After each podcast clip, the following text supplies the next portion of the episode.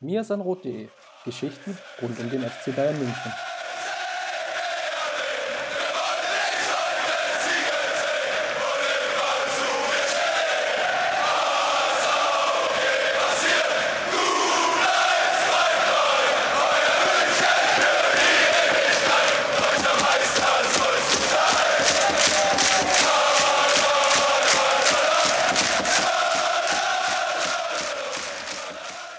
Servus und herzlich willkommen zum Mirsan Roth Podcast. Ja, heute ist eine, sage ich mal, relativ besondere Situation, die wir hier haben.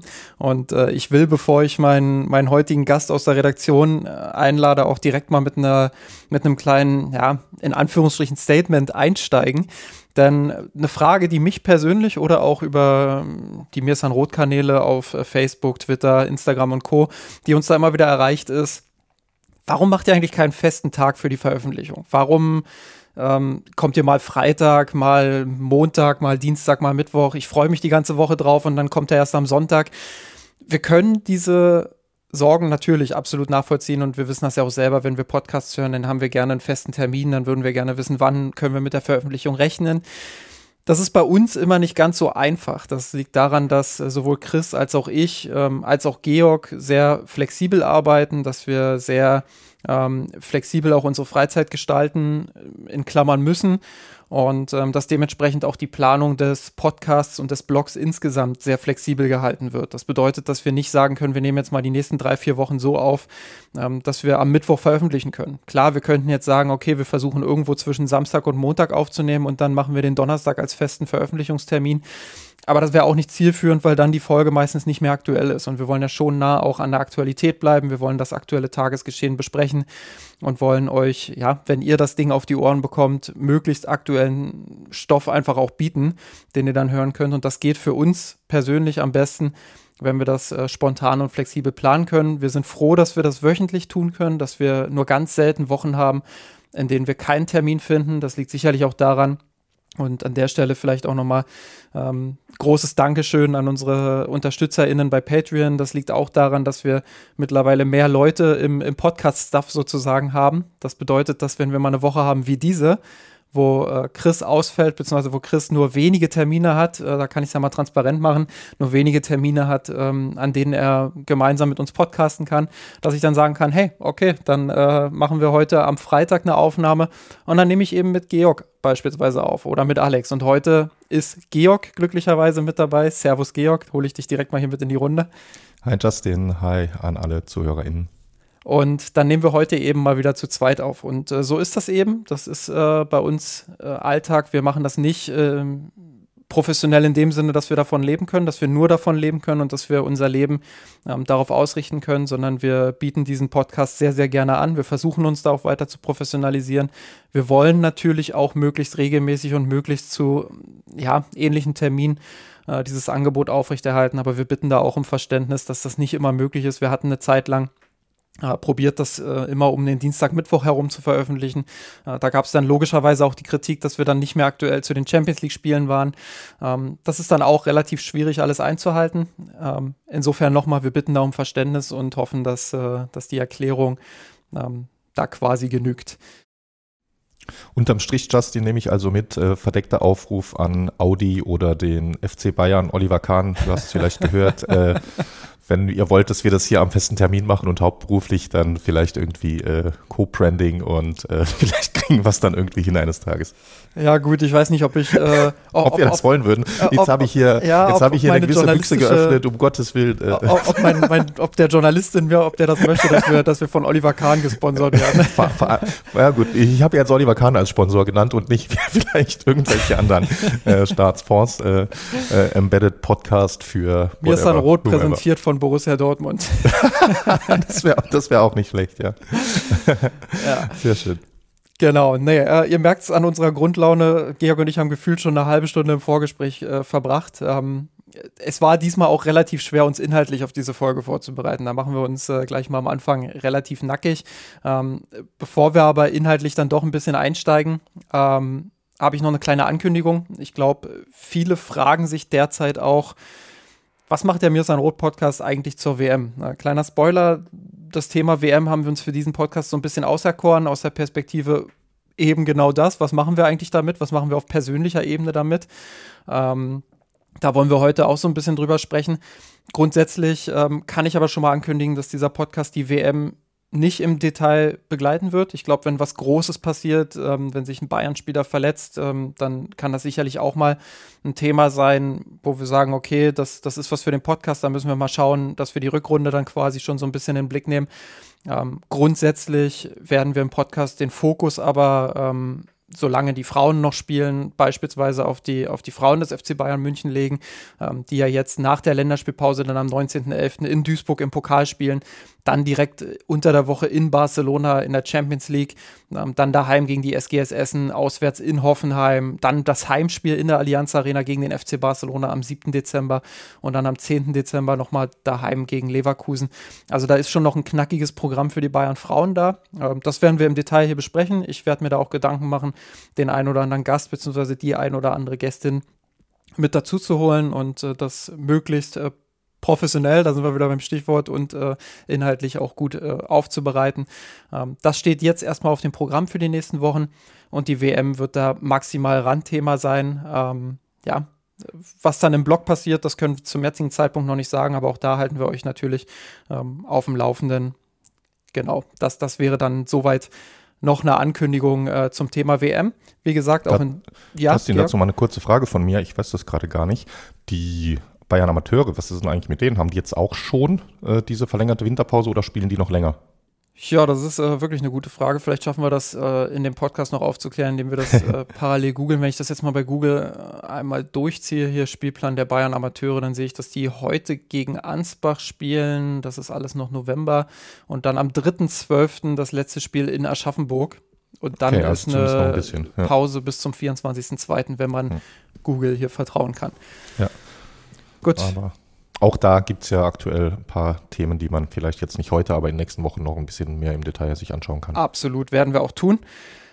Genau, ansonsten, äh, ja, rund um den FC Bayern können wir die Woche relativ kurz halten. Ähm, die FC Bayern Frauen haben mit 3 zu 0 gewonnen beim SC Freiburg. Das war ein Spiel, was ich schon als sehr tricky eingeschätzt habe vorher, ähm, weil Freiburg einfach ja ein Überfliegerteam ist.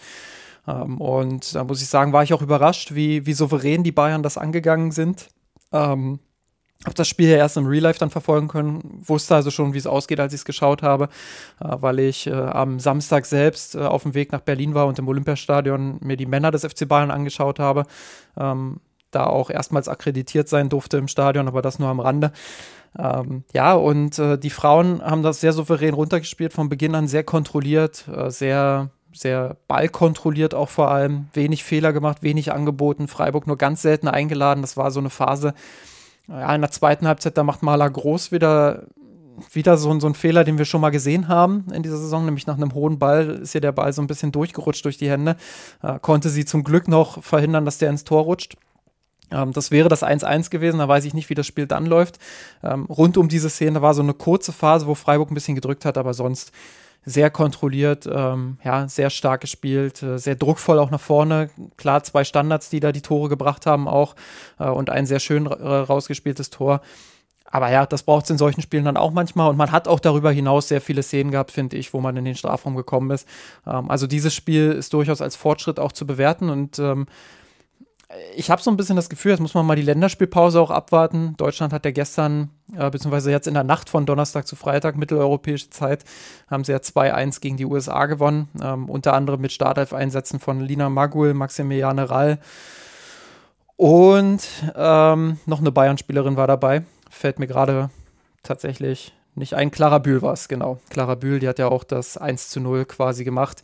Ähm, ja, da muss man mal schauen, wie sie dann aus der Länderspielpause auch rauskommen mit dem, äh, in Anführungsstrichen, Jetlag, beziehungsweise auch mit der, mit der ähm, Zeitumstellung, die sie da einfach haben, ähm, wie, wie sehr die Reisestrapazen dann auch äh, reinhauen. Ich glaube, ähm, wird ganz interessant, wie sie denn am Wochenende in Duisburg auftreten, wo sie ja schon einmal deutlich in dieser Saison gewonnen haben und dann die Kracherspiele gegen Barcelona. Das werden wir alles dann in der nächsten Podcast-Folge äh, sehr wahrscheinlich dann auch besprechen und schauen, äh, dass wir euch da angemessen auf dieses Spiel beim FC Barcelona auch vorbereiten. Ich persönlich äh, freue mich da schon riesig drauf. Das wird, äh, glaube ich, ein Highlight.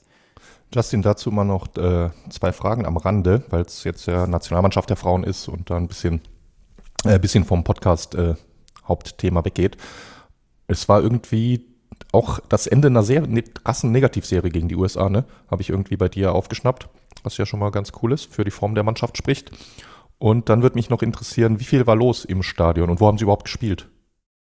Ähm, ja, das, das war, also von der Stimmung her war es, war es wirklich äh, überragend. Ähm, also die haben in Fort, L Fort Lauderdale, Lauderdale gespielt, genau, okay. danke. Ja. Ähm, das, das war stimmungsmäßig, war das schon echt dafür, dass in Anführungsstrichen nur 16.000 irgendwas da waren. Okay, was, ja, was, was ja schon ein guter Wert ne? ist, klar. Ja, Testspiel. Ja. Ähm, aber cool. also das war schon stimmungsmäßig interessant. Äh, vor allem, also was mir hängen geblieben ist, äh, als Megan Rapinoe dann eingewechselt wurde, die ja einen absoluten Kultstatus in mhm. den USA hat. Ähm, ja, kann auch äh, diverse Bücher, die über sie geschrieben wurden, nur empfehlen und Artikel. Also das ist eine sehr interessante Persönlichkeit, die sich ja auch nicht nur sportlich, sondern auch politisch und gesellschaftlich da sehr engagiert und sehr viel auch bewegt hat in den USA und dementsprechend auch Vorbild für viele junge Mädchen und, und Frauen ist.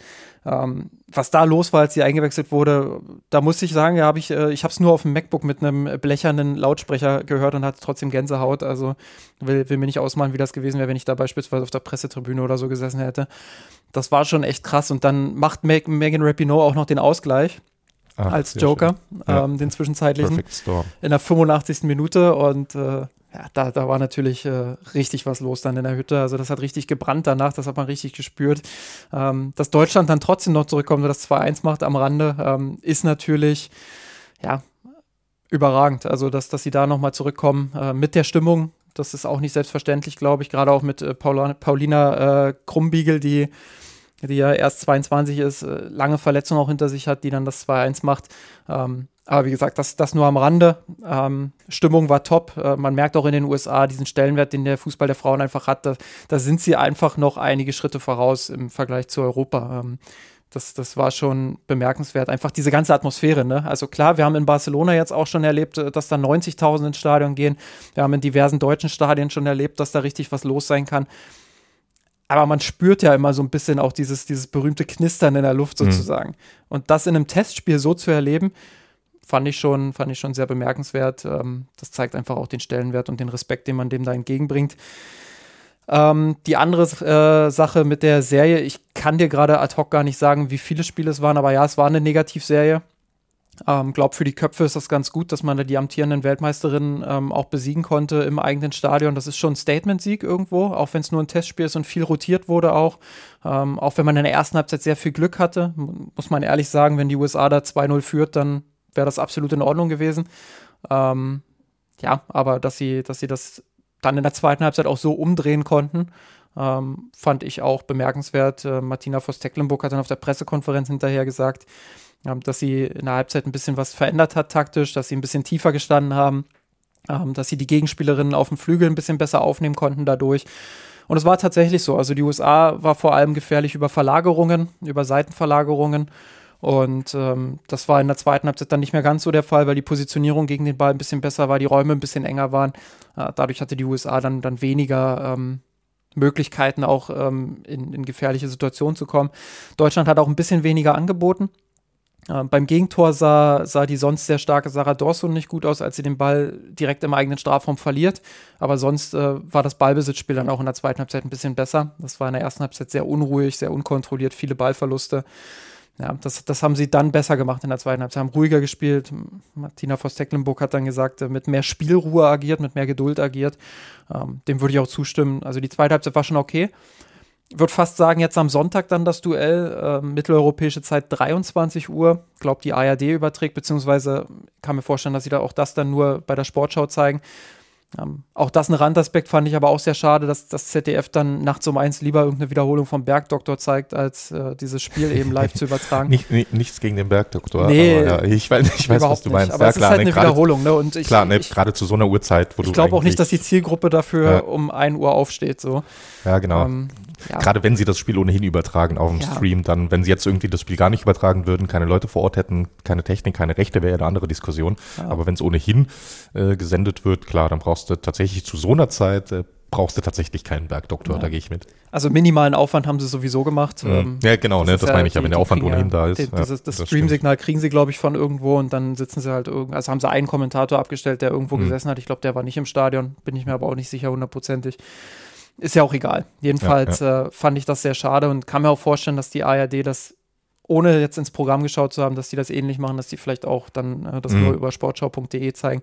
Müsste da mal schauen, wenn er Interesse dran hat. Aber ich glaube, dass dieses Spiel nochmal ein größerer Gradmesser wird, einfach weil Deutschland dann angekommen ist in den USA sozusagen. Also jeder, der schon mal ein bisschen länger unterwegs war, wird das wahrscheinlich nachempfinden können, ähm, dass die Reisestrapazen dann, egal wie lange man dann auch schon da ist, dass das äh, schon ein bisschen dauern kann, auch bis die Beine dann ein bisschen lockerer sind etc.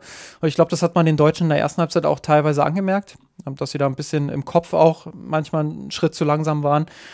Und ich glaube, das wird im Rückspiel nicht mehr der Fall sein. Und deshalb glaube ich schon, dass dieses Spiel dann ein bisschen mehr der Gradmesser wird. Zumal vielleicht auch von der Startelf dann ein bisschen mehr äh, A11 zu erwarten ist, als es in der ersten Halbzeit gegen die mhm. USA im Hinspiel sozusagen der Fall war.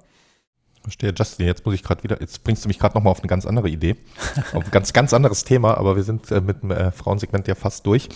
Und zwar, weil du gerade gesagt hast, Sonntagabend ist das Spiel. Sonntag ist ja auch großer Footballtag in München.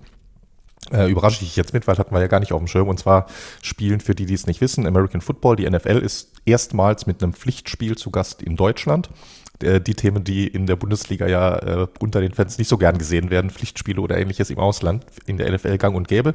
Äh, schon länger in England, in London, das kennt man, in Mexiko, in anderen Ländern und diesmal eben zuerst erstmals in Deutschland und zwar in München in der Allianz Arena. Tom Brady, der wahrscheinlich größte und bekannteste Footballspieler, mit den Tampa Bay Buccaneers zu Gast, formal bei den Seattle Seahawks. Ne, umgekehrt. Formal ist es ein Heimspiel von Tampa Bay, aber ändert ja nichts. Und Seattle auch große Fanbase in Deutschland. Also spannendes Spiel.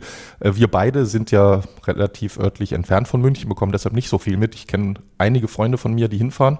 Wie sieht's äh, bei euch aus, liebe Hörer, Hörerinnen? Da haben wir ja einige aus München und Umgebung.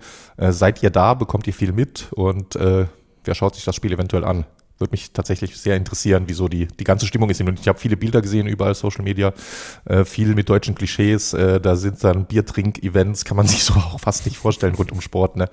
Äh, aber genau. Nee, also wollte ich nur mal kurz erwähnt haben, weil schon auch ein großer Event äh, in der Allianz Arena und die FC Bayern kooperiert ja auch ein bisschen, macht ein bisschen Social Media Aktivitäten hier und da äh, trainieren gemeinsam, machen Fotos zusammen und ähnliche Geschichten. kurve.mirsanrot.de. Da könnt ihr, könnt ihr gerne dann in den entsprechenden Thread, wo, wo der Podcast dann auch drin landen wird, äh, da könnt ihr gerne drunter kommentieren. Gut, Georg, äh, dann war es das jetzt erstmal mit dem Segment sozusagen, mit, mit rund, rund das um war's für FC heute mit unserem Football-Segment, genau. rund, rund, um den FC Bayern heute auch mal ein bisschen amerikanisch, äh, nicht nur was die, was die Frauen angeht, äh, die ja in den USA sind, Eben. sondern auch äh, was die NFL Aber angeht. Ähm, ja, ich habe es anfangs schon so ein bisschen angekündigt. Wir, wir haben jetzt nicht äh, extrem viel vorbereitet. Das ist jetzt nicht so, dass wir sagen, wir haben jetzt hier fünf, sechs Themen und die arbeiten wir jetzt mit unseren Stichpunkten äh, gut vorbereitet ab oder gehen tief in die Analyse, was die einzelnen Spiele angeht, ähm, sondern das soll heute so ein bisschen Plauder-Podcast werden. Nicht plaudern im Sinne von, wir wollen nur Quatsch erzählen, äh, was wir sowieso immer machen, unvermeidlich, aber ähm, sondern wir wollen einfach mal schauen, wo es uns so ein bisschen thematisch auch hinführt. Ähm, das liegt an der kurzen Vorbereitungszeit, das liegt aber auch darin, dass Georg und ich einfach mal Lust haben, so ein bisschen zu plaudern. Ja, und äh, ich, ich würde da äh, gar nicht so äh, äh ich würde auch einfach das ein Stück weit von daher sehen, äh, Justin, wenn du schaust, Hertha, das ist jetzt mittlerweile äh, wie lange ist es her? Fünf, sechs Tage. Bremen ist drei Tage her. Dann ist es jetzt ja auch nicht mehr in dem Sinne. Es sind News auch nicht die großen und, Spiele. Ne? Weißt du, es sind nicht die großen Spiele. Es waren souveräne Siege letztlich. Äh, Hertha nicht in allen Details, können vielleicht in einem Satz gleich noch erwähnen, aber, aber letztlich äh, jetzt nochmal mit äh, sechs Tagen später die Taktik zu analysieren von dem Spiel gegen Hertha, wo zwischendurch das Spiel gegen Bremen war und wir jetzt schon wieder die auf, Augen auf dem nächsten Heimspiel haben. Äh, ich ich glaube, das bietet dann einfach auch gar nicht mehr den analytischen Mehrwert, den es sonst vielleicht hätte, wenn es jetzt ein Spiel gegen Barcelona ist und wir den Podcast einen Tag später machen. Absolut. Und ich habe ja auch dich dafür, äh, dafür dabei, dass du hier der, derjenige bist, der ein bisschen äh, Gehaltvolles in die Sendung bringt, äh, während ich dann das ins Plaudern verfalle, sozusagen. ähm, ja, schauen wir mal. Nein, hast, hast du natürlich recht. Ähm, ja. Vielleicht ganz kurz. Äh, die, die es nicht mitbekommen haben, ich glaube, es ist unwahrscheinlich, aber die, die Bayern haben 3 zu 2 in Berlin gewonnen. Ähm, wie gesagt, ich war ja dort, war akkreditiert. Ähm, kann nur jedem Journalist und jeder Journalistin empfehlen, ähm, wenn ihr das, das erste Mal bei einem Männer-Bundesligaspiel akkreditiert seid, dann geht nicht ins Berliner Olympiastadion. also, da, da, jetzt gehe ich wirklich mal ins Plaudern. Das war äh, nach, nach Abpfiff, ähm, ist ja so der berühmte Gang erstmal in die Mixed Zone runter und dann Richtung äh, Pressekonferenz. Ähm, ich war ja schon mal in der Allianz Arena akkreditiert ähm, beim Champions League Spiel der Frauen. Ähm, ich war auch schon mal bei einem Champions League Spiel der Frauen in der Wolfsburger Arena akkreditiert. Aber so unübersichtlich wie in Berlin habe ich das bisher tatsächlich noch nicht erlebt. Ähm, also das war wirklich krass. Äh, ja, wie, ich, wie die Stadt, so das Stadion. Ich, ich bin raus aus diesem, aus diesem Pressebereich quasi, also was ja wie so ein normaler Tribünenzugang ist. Und dann habe ich erstmal den Ordner gefragt, so der da stand, äh, ja, wo, wo komme ich denn hier zur Mixed Zone? Weil diese, diese eine Tür, die führte zur Cafeteria für den Pressebereich und die, die andere Tür ähm, führte in irgendeinen so Flur, der aber abgeschlossen war. So, und dann meinte er, ja, äh, du musst hier erstmal runter und dann in die Richtung. Meinte ich, okay, gehe ich erstmal in die Richtung und schau mal äh, und, und frag jemanden sozusagen ähm, wieder. Aber unten von den Ordnern wusste keiner Bescheid. Keiner. also die, die haben mich teilweise angeguckt, was ist eine Mixed Zone? Keine Ahnung, was das ist, so nach dem Motto. Ach, dachte ich, okay, dann hat der eine hat dann gesagt, ja, du musst, glaube ich, in die Richtung immer geradeaus. Okay, bin ich in die Richtung geradeaus, ein paar hundert Meter gefühlt gelaufen. Dann habe ich gemerkt, nee, du bist ja jetzt wieder komplett raus aus dem Pressebereich. Das ist ein ganz normaler Fanbereich hier. Hier kann nichts kommen und du bist auch in der, in der Zone, da macht die Mixzone überhaupt keinen Sinn mehr. Und dann habe ich äh, wieder einen Ordner gefragt, der wusste natürlich auch wieder nicht Bescheid. Dann habe ich ähm, einen Kollegen angerufen, nicht angerufen, sondern angeschrieben erstmal, äh, Stefan Örsfeld von, von NTV. Ähm, und der hat mir dann gesagt, ja, du musst äh, Treppe so und so mit der Nummer. Dann musst du äh, zum, zum, äh, zu den Pressetreppen. Die heißen irgendwie Pressetreppen. Ich so, okay, dann bin ich zu dieser Nummer. Dann habe ich geguckt, hey, hier ist nichts. Dann habe ich mich nochmal umgeguckt und dann war da so ein kleines Schild, so, so ein klitzekleines Schild. da stand ganz klein drauf Pressetreppen. Ich so, aha, okay. Dann bin ich zu den Pressetreppen, gefühlt schon 15 Minuten verschwendet. Ich glaube, es waren ein paar weniger, aber gefühlt waren es halt 15. So, bin zu den Pressetreppen, bin teilweise auch durch die Mengen durchgesprintet, weil ich einfach zu dieser Mixzone wollte, äh, weil ich ja auch ein paar Stimmen aufnehmen musste fürs Box. So, dann äh, habe ich die Pressetreppe gefunden, bin da einmal durch und dann waren das gefühlt 100 Treppen nach unten. Also ich weiß nicht, ob ich bis zum Erdkern hätte laufen können durch dieses Stadion, aber das, das waren keine Ahnung, wie viele, wie viele Höhenmeter in die Tiefe das ging. Das war auf jeden Fall viel. Und äh, bin dann die Treppen da runter und dann war wieder so, ein, so, eine Abbiegung, wo wieder die Ordner standen. Die wussten dann zum Glück Bescheid, wo die Mixzone ist. Dann bin ich da durch zwei Türen. Dann läufst du erstmal ein Stück durchs Stadion tatsächlich. Also da, da, da, sind so rechts, rechts ist so eine Wand, die von der Tribüne halt ist. Und links ist noch so eine Abgrenzwand, dass du halt nicht aufs Feld sozusagen laufen kannst. Und dann bin ich aber so ein Stück durch dieses Stadion da quasi gelaufen und dann kommst du in den Tunnel, wo die Spieler halt durchlaufen. Und da war dann auch die Mixed Zone. Hab zum Glück keinen verpasst, aber äh, ja, diese. Das wollte ich gerade fragen, waren die dann überhaupt noch da? Ja, ja, Manu, Manuel Neuer und äh, Jamal Musiala hat dann, cool. äh, haben dann noch ein bisschen was äh, geplappert sozusagen. Und dann äh, bin ich noch in die Pressekonferenz. Aber das war eine Odyssee, äh, die wollte ich unbedingt an der Stelle nochmal loswerden. Weiß nicht, ob es irgendwen interessiert, aber das, das ist schon. Ich, ich, ich glaube, diese solche äh, Blicke ein bisschen hinter die Kulissen sind ziemlich interessant. Ich habe doch gleich noch eine Anschlussfrage, aber ich wollte sagen, jetzt versteht man auch äh, nochmal aus einem anderen Blickwinkel, warum die Berliner, die Hertha so gerne ein neues Stadion hätte. Das ist schon, ne, das ist, ist klar, das Olympiastadion, ja, ja nun mal 90 Jahre alt, Absolut, ist halt ja. nicht gebaut geworden äh, mit den Gedanken, wie heute Fußball oder allgemein Sportevents funktionieren. Ja, klar. Das sieht man an, an jedem, äh, an allen Ecken und Enden in dem Stadion. Ja, also ich habe ja wenigstens die Geschichte mitgenommen. Äh, nee, was mich mal noch interessieren würde, ne, du hast ja, du hast ja erzählt, du hast ja, ich habe ja, du hast ja auch ein äh, Foto geschickt und äh, wie man dann da so sitzt, die Bilder kennt man ja auch, Pressetribüne, hat dann äh, Laptop vor sich und äh, schönen Blick aufs Spiel äh, bin ich ja immer ein bisschen neidisch, weil wenn ich so überlege, wenn wir manchmal unsere Analysen schreiben für die Spiele und dann versucht man irgendwie zu schauen, spielen sie jetzt Dreierkette, Viererkette, wer schiebt jetzt wo hin, spielt Sabitzer tief, spielt Goretzka hoch oder äh, wie ist die Formation? Und das sind ja Dinge, die siehst du live ja tausendmal besser ja. und ja auch super spannend halt diese ganze, ich nenne es jetzt mal, äh, sorry für den Anglizismus, dieses ganze Off-Ball-Movement, ne? wer schiebt ja, ja. wann wohin, macht Räume eng, wann wechseln sie von Zonen auf Manndeckung, ähnliche Dinge. Finde ich super spannend. Äh, was mich dabei dann interessiert, umgekehrt, du hast dann wahrscheinlich aber gleichzeitig kein Sky oder ähnliches noch zusätzlich. Das heißt, keine Wiederholungen oder gibt es da irgendwie so ein Special Journalisten-Feed, in dem es noch Highlights gibt? In Wolfsburg war es damals tatsächlich so, dass man da noch einen extra Bildschirm zu stehen hatte. Ähm, was, ich was ich normalerweise mache, ist mir mein iPad dann was heißt normalerweise? Ja, ich weiß, ja, das, nee, das, verstehe. das, das, dritte Mal war ich jetzt da. Ähm, und zweimal habe ich es so gemacht, äh, das iPad hinzustellen und dann da halt äh, Sky Go sozusagen laufen zu lassen. Hast du auch den Vorteil, dass äh, Sky Go ja 8000 Minuten Verspätung ja, hat. Genau, ja, nee, aber kannst du, kannst du dir in der Pressekonferenz das Ende der ersten Halbzeit nochmal angucken. ähm, Nein, ja, aber, aber, also aber ne, das, das, hilft dann natürlich auch nochmal ungemein, weil also gerade so Sachen wie Elfmeterszene und so, also ich konnte nicht von oben beurteilen, ob das jetzt ein Elfmeter war. Äh, da, ja, genau, das meine ich. Ne? Das die, Foul von Pavard halt. Ich hatte gerade die Vorteile besprochen, aber umgekehrt hat es natürlich auch riesengroße Nachteile im Stadion zu sein und nur einmal zu Absolut, sehen, nur live. Ja. Und äh, okay, ne, aber klar, im iPad, ja, äh, naheliegende, naheliegender Lifehack. Ja. Um du hast dann, ja auch äh, WLAN-Zugang da, logischerweise. Mh, ja, klar. Also ganz ja. so rückständig ist das Olympiastadion auch nicht. ja, hör mal, Startup City, Berlin, äh, bisschen Digitalkompetenz haben sie immerhin. Sehr schön, nee, cool. Äh, danke für den Einblick hinter die Kulissen da. Äh, ja. Hoffentlich öfter in Zukunft. Ja, hoffe ich, hoffe ich auch, natürlich. Ähm, Habe ja jetzt auch, äh, auch da vielleicht einen Einblick hinter die Kulissen. Man, man braucht einen Presseausweis normalerweise. Und den habe ich noch nicht, äh, weil mhm. ich dieses Jahr das erste Mal hauptberuflich als Journalist arbeite und den letztes Jahr, warum auch, nie beantragt habe. Ähm, den kann man immer nur zu, zu Beginn des Jahres beantragen, glaube ich, oder bin ich mir ziemlich sicher, dass das so ist.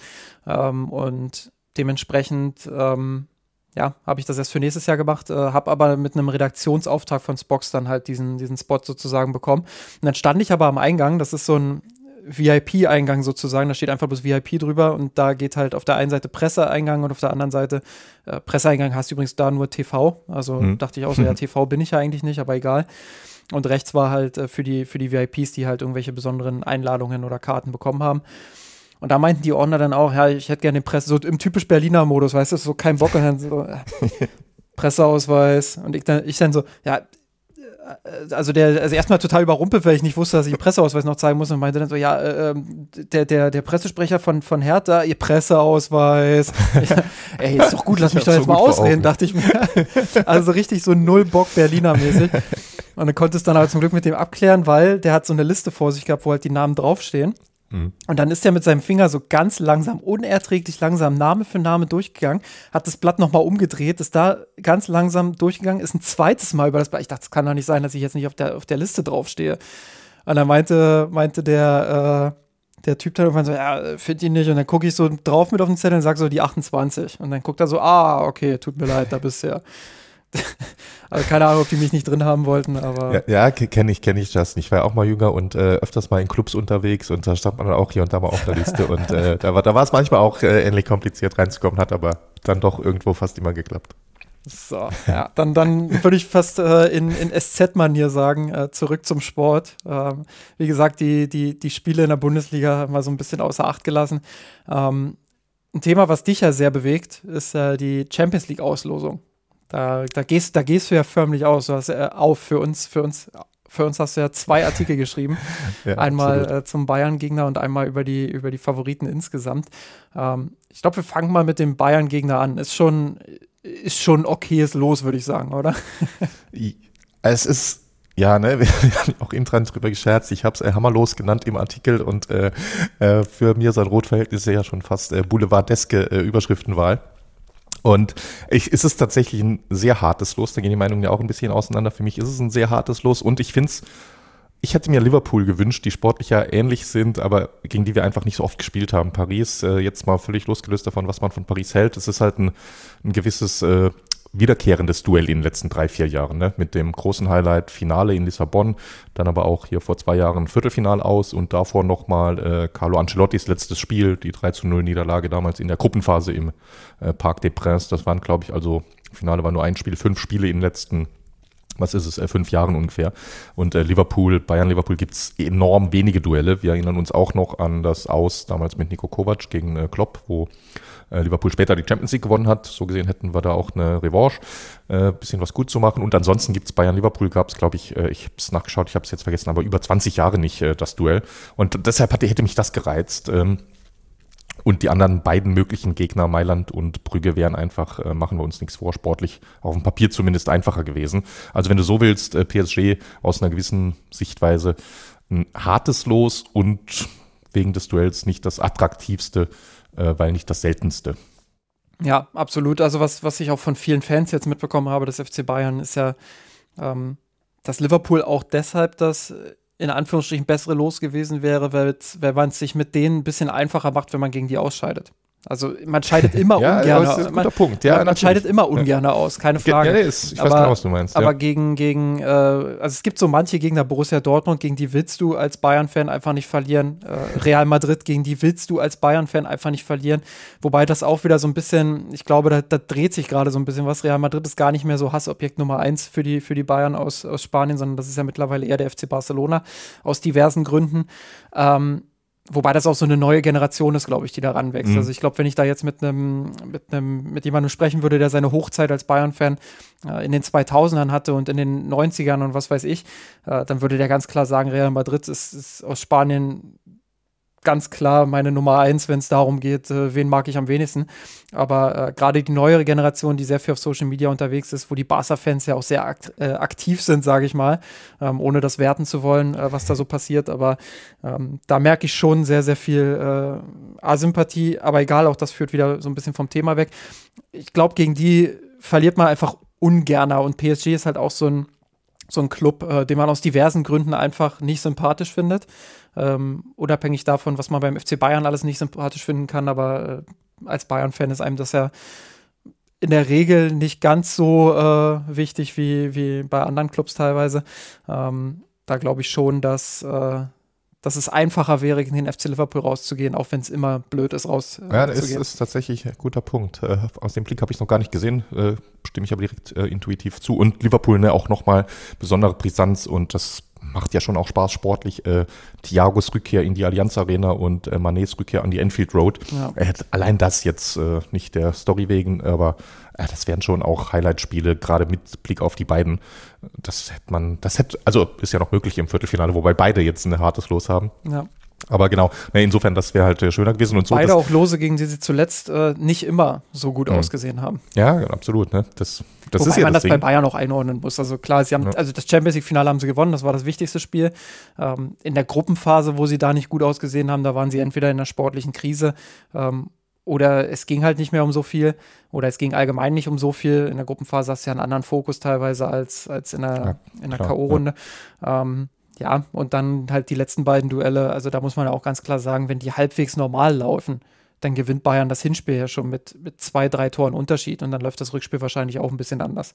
Ja, definitiv. Ne, wobei das Rückspiel haben sie ja, wie war das nochmal? Zu Hause 0-1, nee. 1-2, glaube ich, zu Hause verloren. Genau, zu Hause 1-2 verloren und auswärts 1-0 gewonnen. Ne? Genau, sind, ja, stimmt, so rum war es. Aber ohne Robert Lewandowski, ähm, zumindest im Hinspiel auch ohne Goretzka und Gnabry, ich weiß nicht, wie es dann im mhm. Rückspiel war, ja. kann ich nicht mehr ganz so genau sagen. Genau, aber, ne, aber in beiden Spielen Chupo, Chupo Moting damals schon getroffen, hat er schon angedeutet, dass er der einzig wahre Lewandowski-Nachfolger sein kann, hatte damals noch keiner so, so, so richtig zumindest nachhaltig gesehen. Da waren wir happy, dass er kurz gut war, aber. Also ich immer.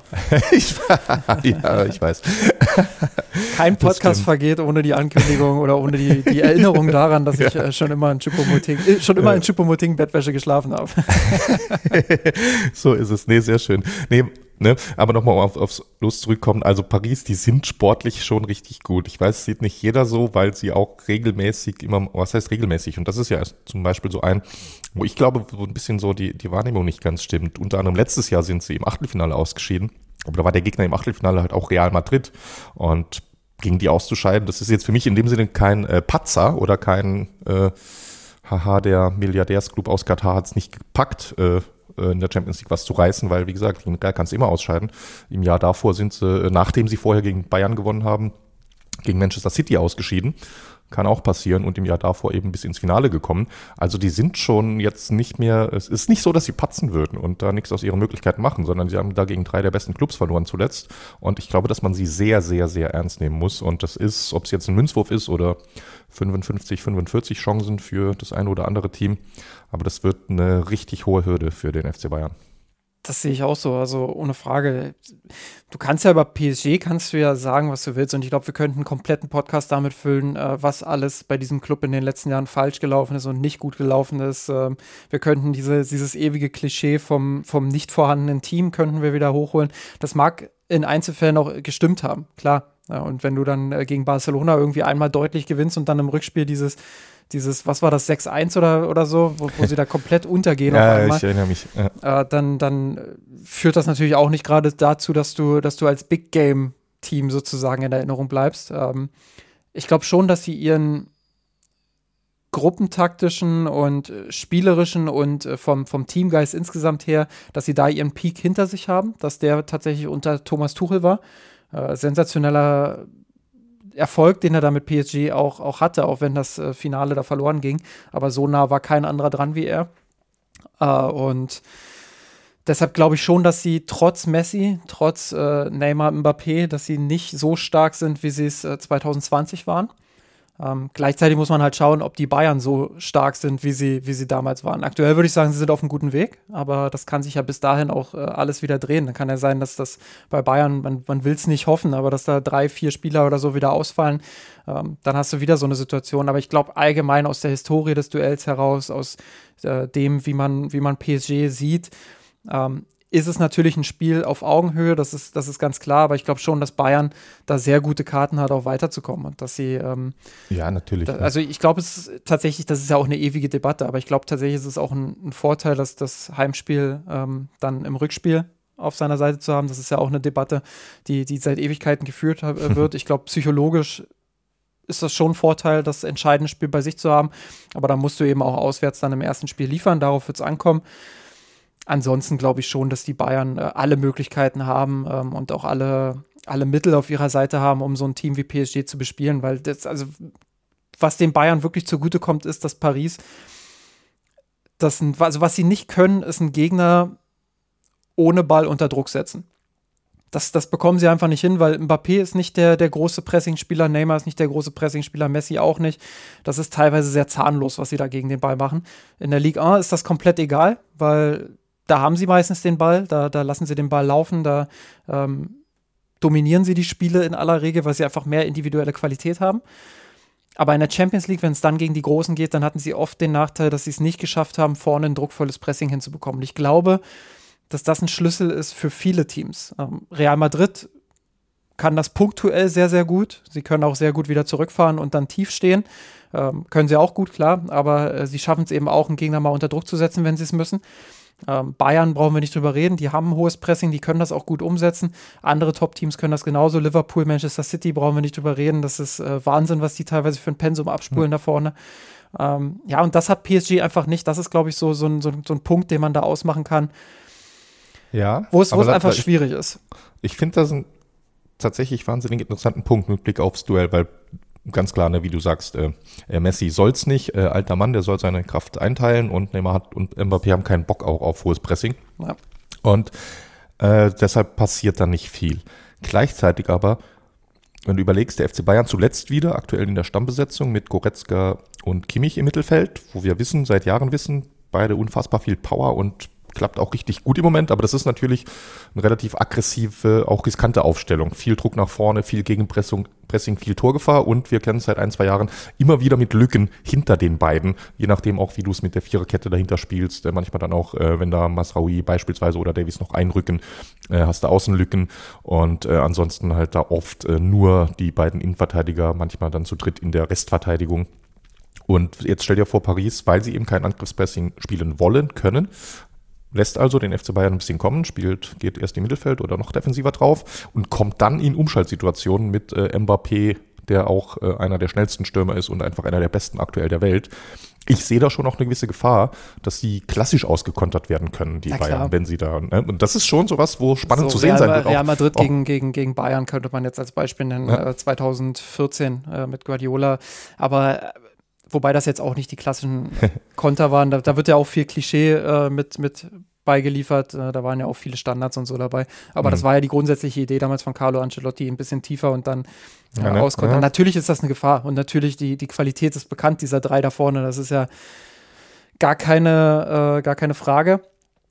Ja. Es kommt und, aber, und das will ich damit sagen, es kommt sehr stark auch auf den FC Bayern an wie, ja. wie er dieses äh, eigene, die eigene Struktur dann auch auf den Platz bringt. Und äh, Nagelsmann hat zum Beispiel jetzt nach dem Spiel gegen Bremen gesagt, ähm, in der ersten Halbzeit war die Struktur sehr gut, in der zweiten Halbzeit war die Struktur dann nicht mehr so gut. Ähm, hat gesagt, das kann ich auch verstehen, wenn man 4-0 führt oder weiß gar nicht, 4-1 war es, glaube ich, dann zu dem Zeitpunkt, ähm, dann nimmt man automatisch auch ein bisschen raus, dann hat man nicht mehr so diese Struktur, äh, wie man sie, wie man sie hat, wenn man noch Tore erzielen muss und wenn man noch ein bisschen mehr Druck hat. Aber ähm, darauf wird es ankommen. Halten die Bayern ihre Struktur und spielen sie, ja, spielen sie so konsequent, wie sie es jetzt oft in den letzten Wochen getan haben und machen sie dazu noch ihre Chancen vorne. Glaube ich, werden sie in die nächste Runde einziehen. Ähm, da sehe ich Bayern schon einen Schritt weiter, was, was so dieses, diese Teamebene einfach anbelangt. Also alles, was dazugehört, äh, vom, vom Teamgeist bis hin zum, äh, zum, zum strukturellen, zum gruppentaktischen, von der, von der Flexibilität her auch. Ähm, also wie viele Arten und Möglichkeiten hat der FC Bayern, um zum Erfolg zu kommen. Da sehe ich den FC Bayern auch äh, einen Tick weit vorne. Deswegen äh, würde ich schon sagen, dass die Bayern da die Nase leicht vorne haben, aber ich bin vollkommen bei dir. Ich, also so schwach wie PSG teilweise in Deutschland geredet wird, äh, das ist natürlich Unsinn. Also man, ja. äh, auch wenn sie in der Ligue 1 spielen, auch wenn das, wenn das für viele die, die sogenannte Farmers League ist und es sicherlich stimmt, dass die Werte, die Mbappé, Neymar und Messi aktuell sammeln, dass sie die in der Form als Dreiersturm wahrscheinlich in keiner anderen Liga, in keiner anderen Top-Liga hätten. Ähm, vielleicht ja, wobei die Bundesliga sich auch stärker als, als die Liga. Ja, natürlich. Nee, sagen. sportlich ist die Bundesliga ja, vorne ja, ganz das, das, Also deswegen, ne? deswegen aber, also, aber trotzdem, ne, da muss man nicht drüber reden, aber die ja. Qualität, die sie haben, ist unbestritten und deshalb, ähm, ja, wären das schon zwei interessante Spiele, glaube ich auch. Genau, nee, aber nehme ich somit, äh, finde ich, ein gutes Fazit, dass du den FC Bayern doch schon vorne siehst. Äh, ich glaube, objektiv ist wahrscheinlich auch der FC Bayern leichter Favorit, aber klar, ne. Das Gute ist, ne, das Gute oder wie auch immer man es nennen will, paradoxe Besondere an der Auslosung ist, es gibt ja noch ein zweites Highlight-Spiel mit äh, Liverpool Real, wo sich per Definition einer der beiden aus dem Wettbewerb nimmt. Wenn Bayern weiterkommt, wäre auch PSG nicht mehr im Wettbewerb. Äh, je nachdem, man kann da jetzt immer ein bisschen drüber streiten, wer sind aktuell die stärksten Teams, die dabei sind, aber äh, Bayern, PSG, Liverpool, Real und Manchester City natürlich sind für mich die Top 5 äh, im Wettbewerb, die noch verblieben sind. Barcelona ist schon raus, die Potenzial hätten, um auch vorne dabei zu sein. Und das heißt, falls Bayern es schafft, sich durchzusetzen gegen PSG, dann wären nur noch zwei, vielleicht sogar nur noch einer, falls Manchester City patzen wird, wo ich nicht von ausgehe, aber dann wären es nur noch zwei Hochkaräter, die im Viertelfinale dabei wären. Mit anderen Worten, der Weg ins Finale könnte einfacher sein als vielleicht in anderen Jahren danach. Ne? Wie gesagt, jetzt nichts gegen Neapel, Chelsea, Benfica, Dortmund und wie sie heißen, aber das ist nicht die absolute Elite des europäischen Fußballs. Ja, gehen wir mal durch. Manchester City, Benfica. Also ich sage jetzt einfach mal, wer sich durchsetzt. Das, das wird auch so kommen. Ich habe ja immer recht. Manchester City setzt sich gegen Leipzig durch, Benfica setzt sich gegen Brügge durch.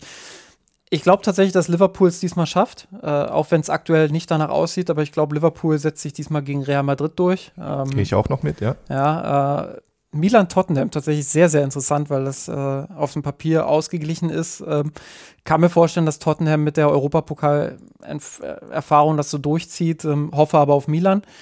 Ähm, ich sehe auch Tottenham vorne. Ja, da habe ich, ne, finde ich ganz interessant, hatte ich mir so angeschaut, Tottenham von ihren Ergebnissen her.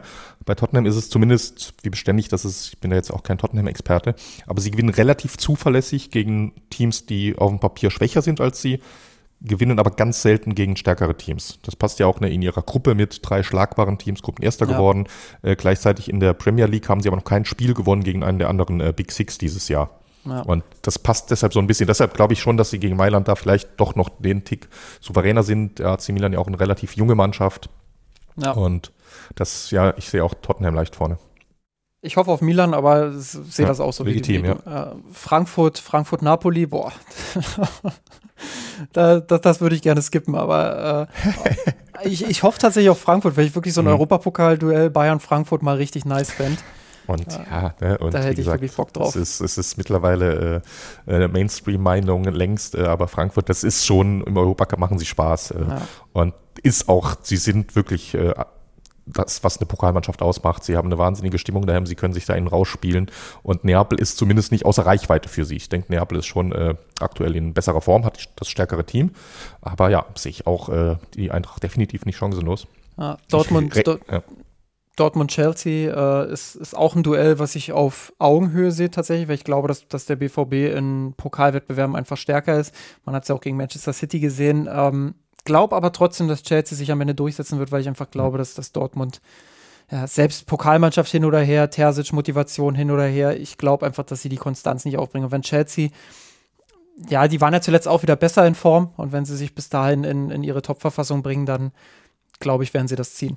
Ja, ich sehe, also wenn äh, Chelsea, ich, ich weiß es nicht, der, der Trainer ist auch gut oder zumindest hat er vorher in äh, Brighton sehr gut gearbeitet, aber. Ist natürlich kein Tuchel.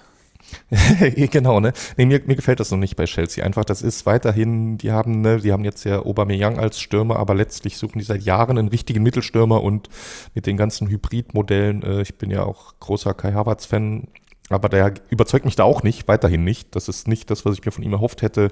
Äh, Sterling passt auch nicht so richtig. Das ist nicht das, was ich eigentlich von Chelsea erwartet hätte. Ich sehe Stand jetzt Dortmund vorne. Es sei denn, was bei Chelsea mit neuen Eigentümern auch immer möglich ist, was wir generell noch nicht wissen, was auf dem Transfermarkt noch passieren wird nach der Weltmeisterschaft. Normal, Weltmeisterschaft in anderen Jahren im Sommer ist ja immer ein Riesenturnier mit super Impact auf die Transfermärkte. Irgendwo neue Superstars, äh, die da irgendwie in, äh, ins Rampenlicht treten und dann für irgendwelche Rekordablösen äh, transferiert werden und ähnliches. Und kann natürlich sein, ne, dass Chelsea jetzt auch da äh, jetzt nicht eine 100-Tage-Bilanz, mittlerweile ist er ein bisschen länger Eigentümer der äh, Böhli und Co., sondern dass sie halt eine, eine Halbjahresbilanz ziehen und dann sagen, okay, Aubameyang im Sturm reicht nicht, wir brauchen hier noch, äh, wir kaufen uns hier noch irgendeinen Superstürmer, der einen Durchbruch hat bei der Weltmeisterschaft oder ähnliches oder in der Defensive äh, Conte verkaufen, dafür vielleicht nochmal die Abwehr anders aufstellen und kann natürlich sein, dass Chelsea sogar äh, über, die, über die Winterpause und ein Transfer Fenster, Transferaktivität nochmal einen Schritt nach vorne macht. Wenn sie das nicht machen, Chelsea, sehe ich äh, Dortmund im Viertelfinale.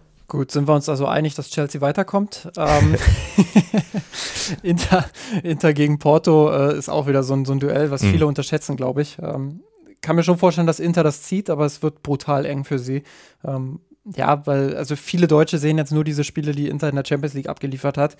Ähm, und das war jetzt, wenn wir ehrlich sind, gegen Bayern war es jetzt nicht überragend. Das war okay aber es hat schon, man hat schon gesehen, dass Inter nicht, nicht zu dieser absoluten Topspitze gehört. Und ähm, genau, ja. ja dementsprechend ähm, wird das schon eng. Kann mir auch vorstellen, dass sie es ziehen gegen Porto. Ja, und Bayern, naja, haben wir ja gesagt, ganz haben deutlich gegen PSG. Ja, ja eben. Ja, so, und dann, dann, dann, haben wir natürlich ein Viertelfinale Bayern gegen Frankfurt, ist ja unausweichlich. ähm, was haben wir noch? Dann haben wir Chelsea gegen, ja komm, machen wir noch ein englisches Duell draus, Chelsea gegen, gegen Tottenham. Ähm, was nehmen wir noch? Nehmen wir Manchester City gegen Liverpool, dann haben wir noch ein englisches Duell. Und dann bleiben ja nur noch übrig Benfica und Inter. Machen wir Benfica Porto, haben wir ein portugiesisches Duell. Ja, okay, dann, äh, dann haben wir nur rein. Das ist doch super. ja, jetzt für uns zumindest für die. Äh, also bei, bei, uns habt ihr es zuerst gehört, liebe HörerInnen. die Wahrscheinlichkeit dafür dürfte irgendwo zwischen Lottogewinn und äh, whatever liegen. nee, nicht ganz. So unwahrscheinlich ist es nicht, was wir hier skizzieren, genau. Wenn das äh, passiert, dann, dann äh, spiele ich vielleicht doch mal Lotto. genau. Aber das finde ich trotzdem gut, ne? wenn wir das so zusammenstellen. Fangen wir jetzt, lass uns rückwärts anfangen. Portugiesisches Duell gewinnt natürlich Benfica. Mit äh, Roger Schmidt spielen die richtig gut. Dann das deutsche Duell Bayern-Frankfurt. Wird, glaube ich, übrigens Roger. Also so ja, habe ich es aus Deutschland. Good point, in, in, good point. Da habe ich mich schon hundertmal genau. gefragt, aber noch nie recherchiert. Ich glaube, ich glaube tatsächlich Roger, Roger Schmidt. Ich habe es auch nicht recherchiert, ich habe es einfach übernommen aus Deutschland. Wir wissen ja alle, also was, was hier schon alles mit, mit Graphit, hm. Graffiti, was weiß ich was alles. genau. Also, das Gute ist, ab jetzt habe ich eine Quelle, auf die ich verweisen kann und äh, ab jetzt ist es Roger, äh, Quelle Justin. Passt. Que Quelle Justin Krof. Genau, also haben wir Benfica mit Roga im Halbfinale. Im deutschen Duell, ja, äh, sorry, liebe Eintracht-Fans, macht es natürlich der FC Bayern.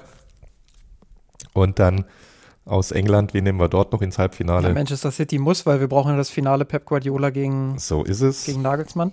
So ist es. Dann Manchester City und im, wir hatten sie so aufgeteilt, dass es das Londoner Stadtderby gab, ne? Genau. Äh, Tottenham heißt, oder Chelsea. Ja, wenn in deiner Theorie Chelsea im Winter groß einkauft und den Kader, den Kader glatt zieht, dann wird sich Chelsea. Und meine Theorie, dass Tottenham nicht gegen Top-5-Mannschaften gewinnt, dann wird es also Chelsea. Ja, komm, dann machen wir es kurz. Bayern setzt sich dann gegen Chelsea durch und genau. Manchester City setzt sich gegen, was haben wir gesagt, Benfica, ne? Benfica, Benfica ja, durch und dann haben wir das Finale und ja, genau. dann äh, ich sag mal Open End. Natürlich, ne? ne? Aber, aber bei allem Spaß, den wir jetzt gemacht haben, in unserer jetzt wirklich sehr willkürlichen äh, Szenerie, hätten wir jetzt halt als Viertelfinalgegner für Bayern äh, die Eintracht und Chelsea gehabt. Das ist, was ich vorhin meinte. Ist, ist jetzt natürlich nur einer von äh, vielen tausend verschiedenen Szenarien, aber trotzdem, es ist wirklich so, dass wenn Bayern es schafft gegen PSG, äh, ist danach viel möglich. Absolut, ja. Das ist so ein schönes Schlusswort für dieses Segment. Definitiv, äh, ja. Aber ich habe es ja schon angekündigt, wir wollen ja auch noch mal so ein bisschen über die WM sprechen. Jetzt nicht sportlich und nicht äh, so, wie wir es jetzt bei der Champions League-Auslosung gemacht haben, irgendwelche komischen Prognosen aufzustellen, die am Ende sowieso nicht eintreffen. Ähm, sondern du hast ein ganz anderes Thema mitgebracht, Georg. Ja, beziehungsweise auch ein bisschen was Sportliches, aber genau, lass uns dann vielleicht erstmal mit äh, so allgemein äh, einfach so, ne? Wirklich gesagt, lass uns das ruhig mal on-air diskutieren. Was machen wir überhaupt mit der Weltmeisterschaft so ganz äh, persönlich und äh, letztlich ein Stück weit ist ja immer äh, eine gewisse Schnittmenge dann auch mit mir, Roth, mit unserem Blog und Podcast. Wie konsumieren wir die WM? Schauen wir sie uns an, schauen wir sie uns an, aber äh, setzen uns im Schneidersitz vor den Fernseher zu Hause als äh, Zeichen oder schauen wir uns nichts an oder äh, schreiben wir äh, tweeten wir irgendwie darüber, dass wir es uns nicht anschauen oder äh, kaufen wir uns eine Deutschlandfahne, hängen die ans Auto. Äh, wie gehen wir damit um? ich ich habe es noch nicht wirklich für mich beantwortet, noch nicht alles. Also das, ja, einiges doch schon für mich beantwortet. Ich bin, um damit vielleicht einzusteigen, ich werde sie mir definitiv anschauen, die Weltmeisterschaft. Äh, ich weiß jetzt ganz pragmatisch nicht, welche Spiele ich alle sehen werde. Manche sind ja auch sehr früh und man hat nicht immer Zeit äh, den Tag über. Äh, aber ich werde äh, die WM nicht irgendwie in aktiv nicht boykottieren, sondern mir das anschauen, wie genau und wie euphorisch. Und äh, das weiß man ja auch einfach nicht, weil Winter-WM gibt es da äh, Public Viewing sicherlich nicht, gibt es ja auch nirgends. Hätte man auch keinen Bock drauf, aber werde ich da irgendwie mich mal mit Freunden zusammen in der Kneipe treffen oder bei jemandem zu Hause oder allein zu Hause schauen, das weiß ich noch nicht, aber grundsätzlich werde ich sie verfolgen. Um den Philosophen Alligator zu äh, zitieren, ich kann beide Seiten verstehen. Ähm, ja, das, das ist einfach ein sehr kontroverses Thema. Und natürlich gibt es auch verschiedene Ansätze, verschiedene Meinungen. Ähm, wenn ich eine Privatperson oder wenn ich die WM komplett als Privatperson verfolgen würde, ähm, würde ich sie mir persönlich nicht anschauen.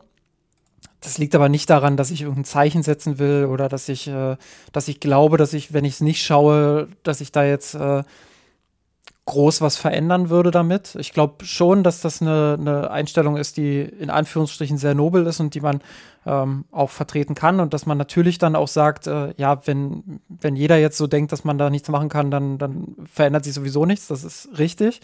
Ähm, man muss immer oder man, man, man muss oft, nicht immer, man, man muss oft im, im Kleinen anfangen, glaube ich. Und wenn da jetzt jemand sagt, ähm, er es nicht und glaubt damit was zu verändern, dann äh, ist das vollkommen legitim und auch ein richtiger Punkt und äh, glaubt, dass ähm, ja, das ist einfach so. Aber ich persönlich ähm, würde für mich halt äh, aus anderen Motiven das entscheiden, ähm, nämlich einfach, weil ich merke, dass bei mir so gar keine positive Emotion aufkommt. Also ähm, bei jedem bisschen, was ich dazu versuche, sportlich zu konsumieren. Bestes Beispiel ist die Kadernominierung. Ich habe versucht, da auf Twitter hier und da auch so ein bisschen in die Diskussion einzusteigen. Äh, habe ja auch auf die Hummels-Nicht-Nominierung reagiert. Also so ganz frei von Interesse bin ich da einfach nicht. Das ist einfach so, wenn ich das lese, dann, dann juckt es mich schon in den Fingern und dann will ich dazu auch meine Meinung kundtun. Ähm, aber ich habe einfach gemerkt, dass ich dann, dass der nächste Gedanke dann gleich ist, diese, diese Scheiß-WM. Also ich sage es jetzt einfach mal frei raus so. Das, äh, das ist so bei mir der nächste Gedankengang. Einfach weil ja, weil diese WM mit all ihren Begleitumständen, wie sie zustande kam in den letzten vielen Jahren, was alles passiert ist dort vor Ort, wie das jetzt ähm, von, von den großen Verbänden, von der FIFA vor allem, wie das jetzt da weggewischt wird sozusagen und wieder versucht wird, dieses Image auch aufzupolieren, ähm, das, das verdirbt mir einfach die komplette Stimmung, muss ich sagen. Und ja, ich verstehe auch die Argumentation, dass man sagt, ja komm, die WM 2018 fand in, in Russland statt. Ähm, andere Länder, wo die WM stattgefunden habe, waren auch problematisch. Das ist alles schon auch berechtigter Whataboutism, aber darum geht es ja jetzt gerade nicht so. Ähm, und ich hatte auch bei der WM 2018 schon, schon kein gutes Gefühl dabei. Ähm, da habe ich es mir noch angeschaut. So, das, das wäre das, wie ich es als Privatperson angehen würde. Nun kommt der Twist sozusagen, beziehungsweise der, der, äh, das Dilemma. Äh, ich bin in diesem Business verankert als äh, Sportjournalist. Ähm, ich kann es mir finanziell einfach nicht leisten, dieses Turnier zu boykottieren. Das bedeutet, ähm, wenn ich meine Schichten fürs Box mache und darüber berichten muss, beispielsweise, dann werde ich darüber berichten. Ähm, dann werde ich äh, ja fürs Box das machen, beispielsweise, was, was, äh, ja, was ich halt machen muss, äh, beziehungsweise ja, wo ich das Gefühl habe, damit äh, kann ich mich noch äh, nicht identifizieren, aber damit kann ich äh, noch leben, das zu tun. Ähm, also darüber zu berichten, darüber, ähm, darüber, ja, Spiele vielleicht auch zu analysieren. Ähm, das, das sind alles Dinge, die, die werde ich während des Turniers machen. Ähm, das äh, glaube ich persönlich, ähm, oder das, das weiß ich, weil ich auf mein, auf mein Konto schaue, weil ich, weil ich äh, schaue, wie viel Urlaub ich in diesem Jahr ähm, hatte und wie viele äh, Einnahmenausfälle ich auch hatte. Ähm, das, das kann ich mir einfach nicht leisten, darauf zu verzichten. Das ist äh, grundsätzlich schade, weil ich schon gerne dieses Turnier auch ähm, ja, ausgelassen hätte, aus den benannten Gründen. Aber ja, das, das ist dann einfach dieser Zwiespalt, den ich habe. Und ich glaube auch ganz ehrlich, ähm, dass der Boykott bzw. das Einfordern des Boykotts an der Stelle zu weit geht, wo man sagt, der Journalismus soll darüber gar nicht berichten. So, das, das ist ja auch keine Lösung. Also ich weiß nicht, wie du es siehst, aber das, das ist ja, das ist ja kein, kein Ansatz zu sagen, äh, über, diese, über diese WM sollte nicht berichtet werden. Ja, nee, nee, das geht da auch ne, als Journalist. Ich sag mal, hast ja einfach auch eine, äh, du bist ja Dienstleister letztlich an deinen äh, an deiner zahlenden, lesenden Kundschaft, wenn du so willst. Und äh, man kann es ja kritisch berichten, man kann es kürzer berichten, man kann, das machen ja auch viele, ne, Sportschau, weiß nicht, wer es die Woche gesehen hat, das war parallel zum Bayern-Spiel, war es eben ZDF, ne, nicht Sportschau, sondern ZDF Sportstudio mit einem äh, Sonderbericht zu Katar von WM-Vergabe, rummeniges Rolex, äh, Goretzka-Interviews. Also da passiert ja auch viel Gutes an investigativer Recherche, die man da auch gut einbinden kann und in dem Sinne bringt das auch was und letztlich, ja, es ist einfach, äh, viele Leute interessiert ist und äh, es ist ein großes Event mit Vor- und Nachteilen. Und da gibt es einfach eine ja, Berichterstattungspflicht, wenn man so will. Finde ich schon richtig. Ich fand aber nochmal, was du vorhin gesagt hast, ne, dass in dem Sinne, äh, dass du gesagt hast, wenn es Privatpersonen boykottieren, ob es was bringt oder nicht oder symbolisch ist. Ich glaube nämlich, dass das tatsächlich mehr bringt, als man denkt. Ähm, gestern oder heute Morgen, ich weiß gar nicht mehr wann genau, gab es da so eine äh, Veröffentlichung von der Sportschau, so eine Umfrage von Infratest DIMAP und da anhand dieser Umfrage, es waren irgendwie über 50 Prozent, die angegeben haben, sich keine Spiele anschauen zu wollen. Das fand ich eine überraschend krass hohe Zahl. Und wenn das wirklich so wäre, ne, sei jetzt mal noch dahingestellt zwischen Umfrage und äh, Verhalten. Sagen, ich bin gespannt, ist, wie viele das davon dann auch durchziehen. Und wie ist genau, ne, wie halt sie es durchziehen, wenn ein bisschen Euphorie ist und äh, entwickelt sich ja erst. Aber wenn das so wäre und wenn das nicht nur in Deutschland so passieren würde, sondern auch in zwei, drei anderen, äh, ich sage es jetzt mal, zahlungskräftigen westlichen Industrieländern, wenn es in England ähnlich wäre, in Frankreich ähnlich wäre, ähm, dann merkt das die FIFA. Und dann merkt das FIFA richtig deutlich, weil dann die Rechteinhaber, die viel Geld jetzt bezahlt haben, um die Spiele übertragen zu dürfen, die Spiele nicht refinanziert bekommen oder ihre Investitionen, äh, dann haben die ein Problem. Dann sagen die zur FIFA, äh, liebe FIFA, not again. Ab jetzt bitte wieder saubere Spiele, nenne ich es jetzt mal. Ne? Ja. In, und das ist, das ist schon ein Hebel, das ist nicht zu unterschätzen. Die FIFA letztlich verdient ihr Geld, ich, wahrscheinlich 90 Prozent oder mehr, mit dem Verkauf von Fernsehrechten. Und wenn sie es dort merken, dann handeln sie. Das ist, das ist letztlich der einfachste und gleichzeitig größte Hebel, den man hat als Gesellschaft. Ja, andererseits ist das natürlich ein extremes Szenario, was ich so nicht kommen sehe. Ähm, hm, wo ich ja. einfach sage, also A, es ist ja nicht nur Deutschland, es geht ja auch um, um die ganze Welt und ähm, da ist Deutschland sicherlich ein, fußballverrückter Markt, der auch äh, sehr, sehr wichtig ist für die FIFA, aber ähm, selbst wenn es dazu kommen sollte, dass in Deutschland an die 50 Prozent, äh, sagen wir, sagen wir, es wären dann 30 bis 40 Prozent. Ich glaube, ähm, selbst das ist noch unrealistisch, aber wenn es so in die Richtung gehen würde, heißt es ja noch lange nicht, dass es in den anderen Ländern der Welt genauso ist. Genau, ne? Ja. Kann mir schon vorstellen, dass dieses Turnier jetzt nicht der ganz große Verkaufsschlager wird, aber mit allem drumherum, was da politisch dranhängt, was da, was da an äh, Beziehungen dranhängt, was da an Geschäften dranhängt, an Korruption auch einfach dranhängt, das muss man ja auch ganz klar so sagen. Ähm, all das summiert wird sich für die FIFA dann auch bezahlt machen, ähm, glaube ich zumindest. Und ja, deshalb bin ich da wenig optimistisch, dass dieses extreme Szenario tatsächlich auch eintrifft. Ähm, aber um das nochmal so ein bisschen auf die persönliche Ebene auch zurückzuholen, ähm, ein Weg, den ich jetzt für mich so ein bisschen auch beschlossen habe, ist, dass ich halt, wie gesagt, beruflich das schaue, was ich schauen muss. Und ähm, alles, was darüber hinausgeht, werde ich mir dann nicht ansehen. Ähm, und was ich auch nicht tun werde, ist, ich habe ja beispielsweise meine Website, ähm, auf der ich regelmäßig auch meine, meine Artikel teile, ähm, beziehungsweise alles, was ich so produziere, beziehungsweise das Wichtigste, aus meiner Sicht Wichtigste, was ich so produziere, dort auch teile. Ähm, da wird das, was ich zur WM in Katar mache, ähm, ja, zu 99 Prozent nicht erscheinen. Also das werde ich da nicht weiter verbreiten. Ich werde auf Twitter äh, nicht großartig Werbung dafür machen.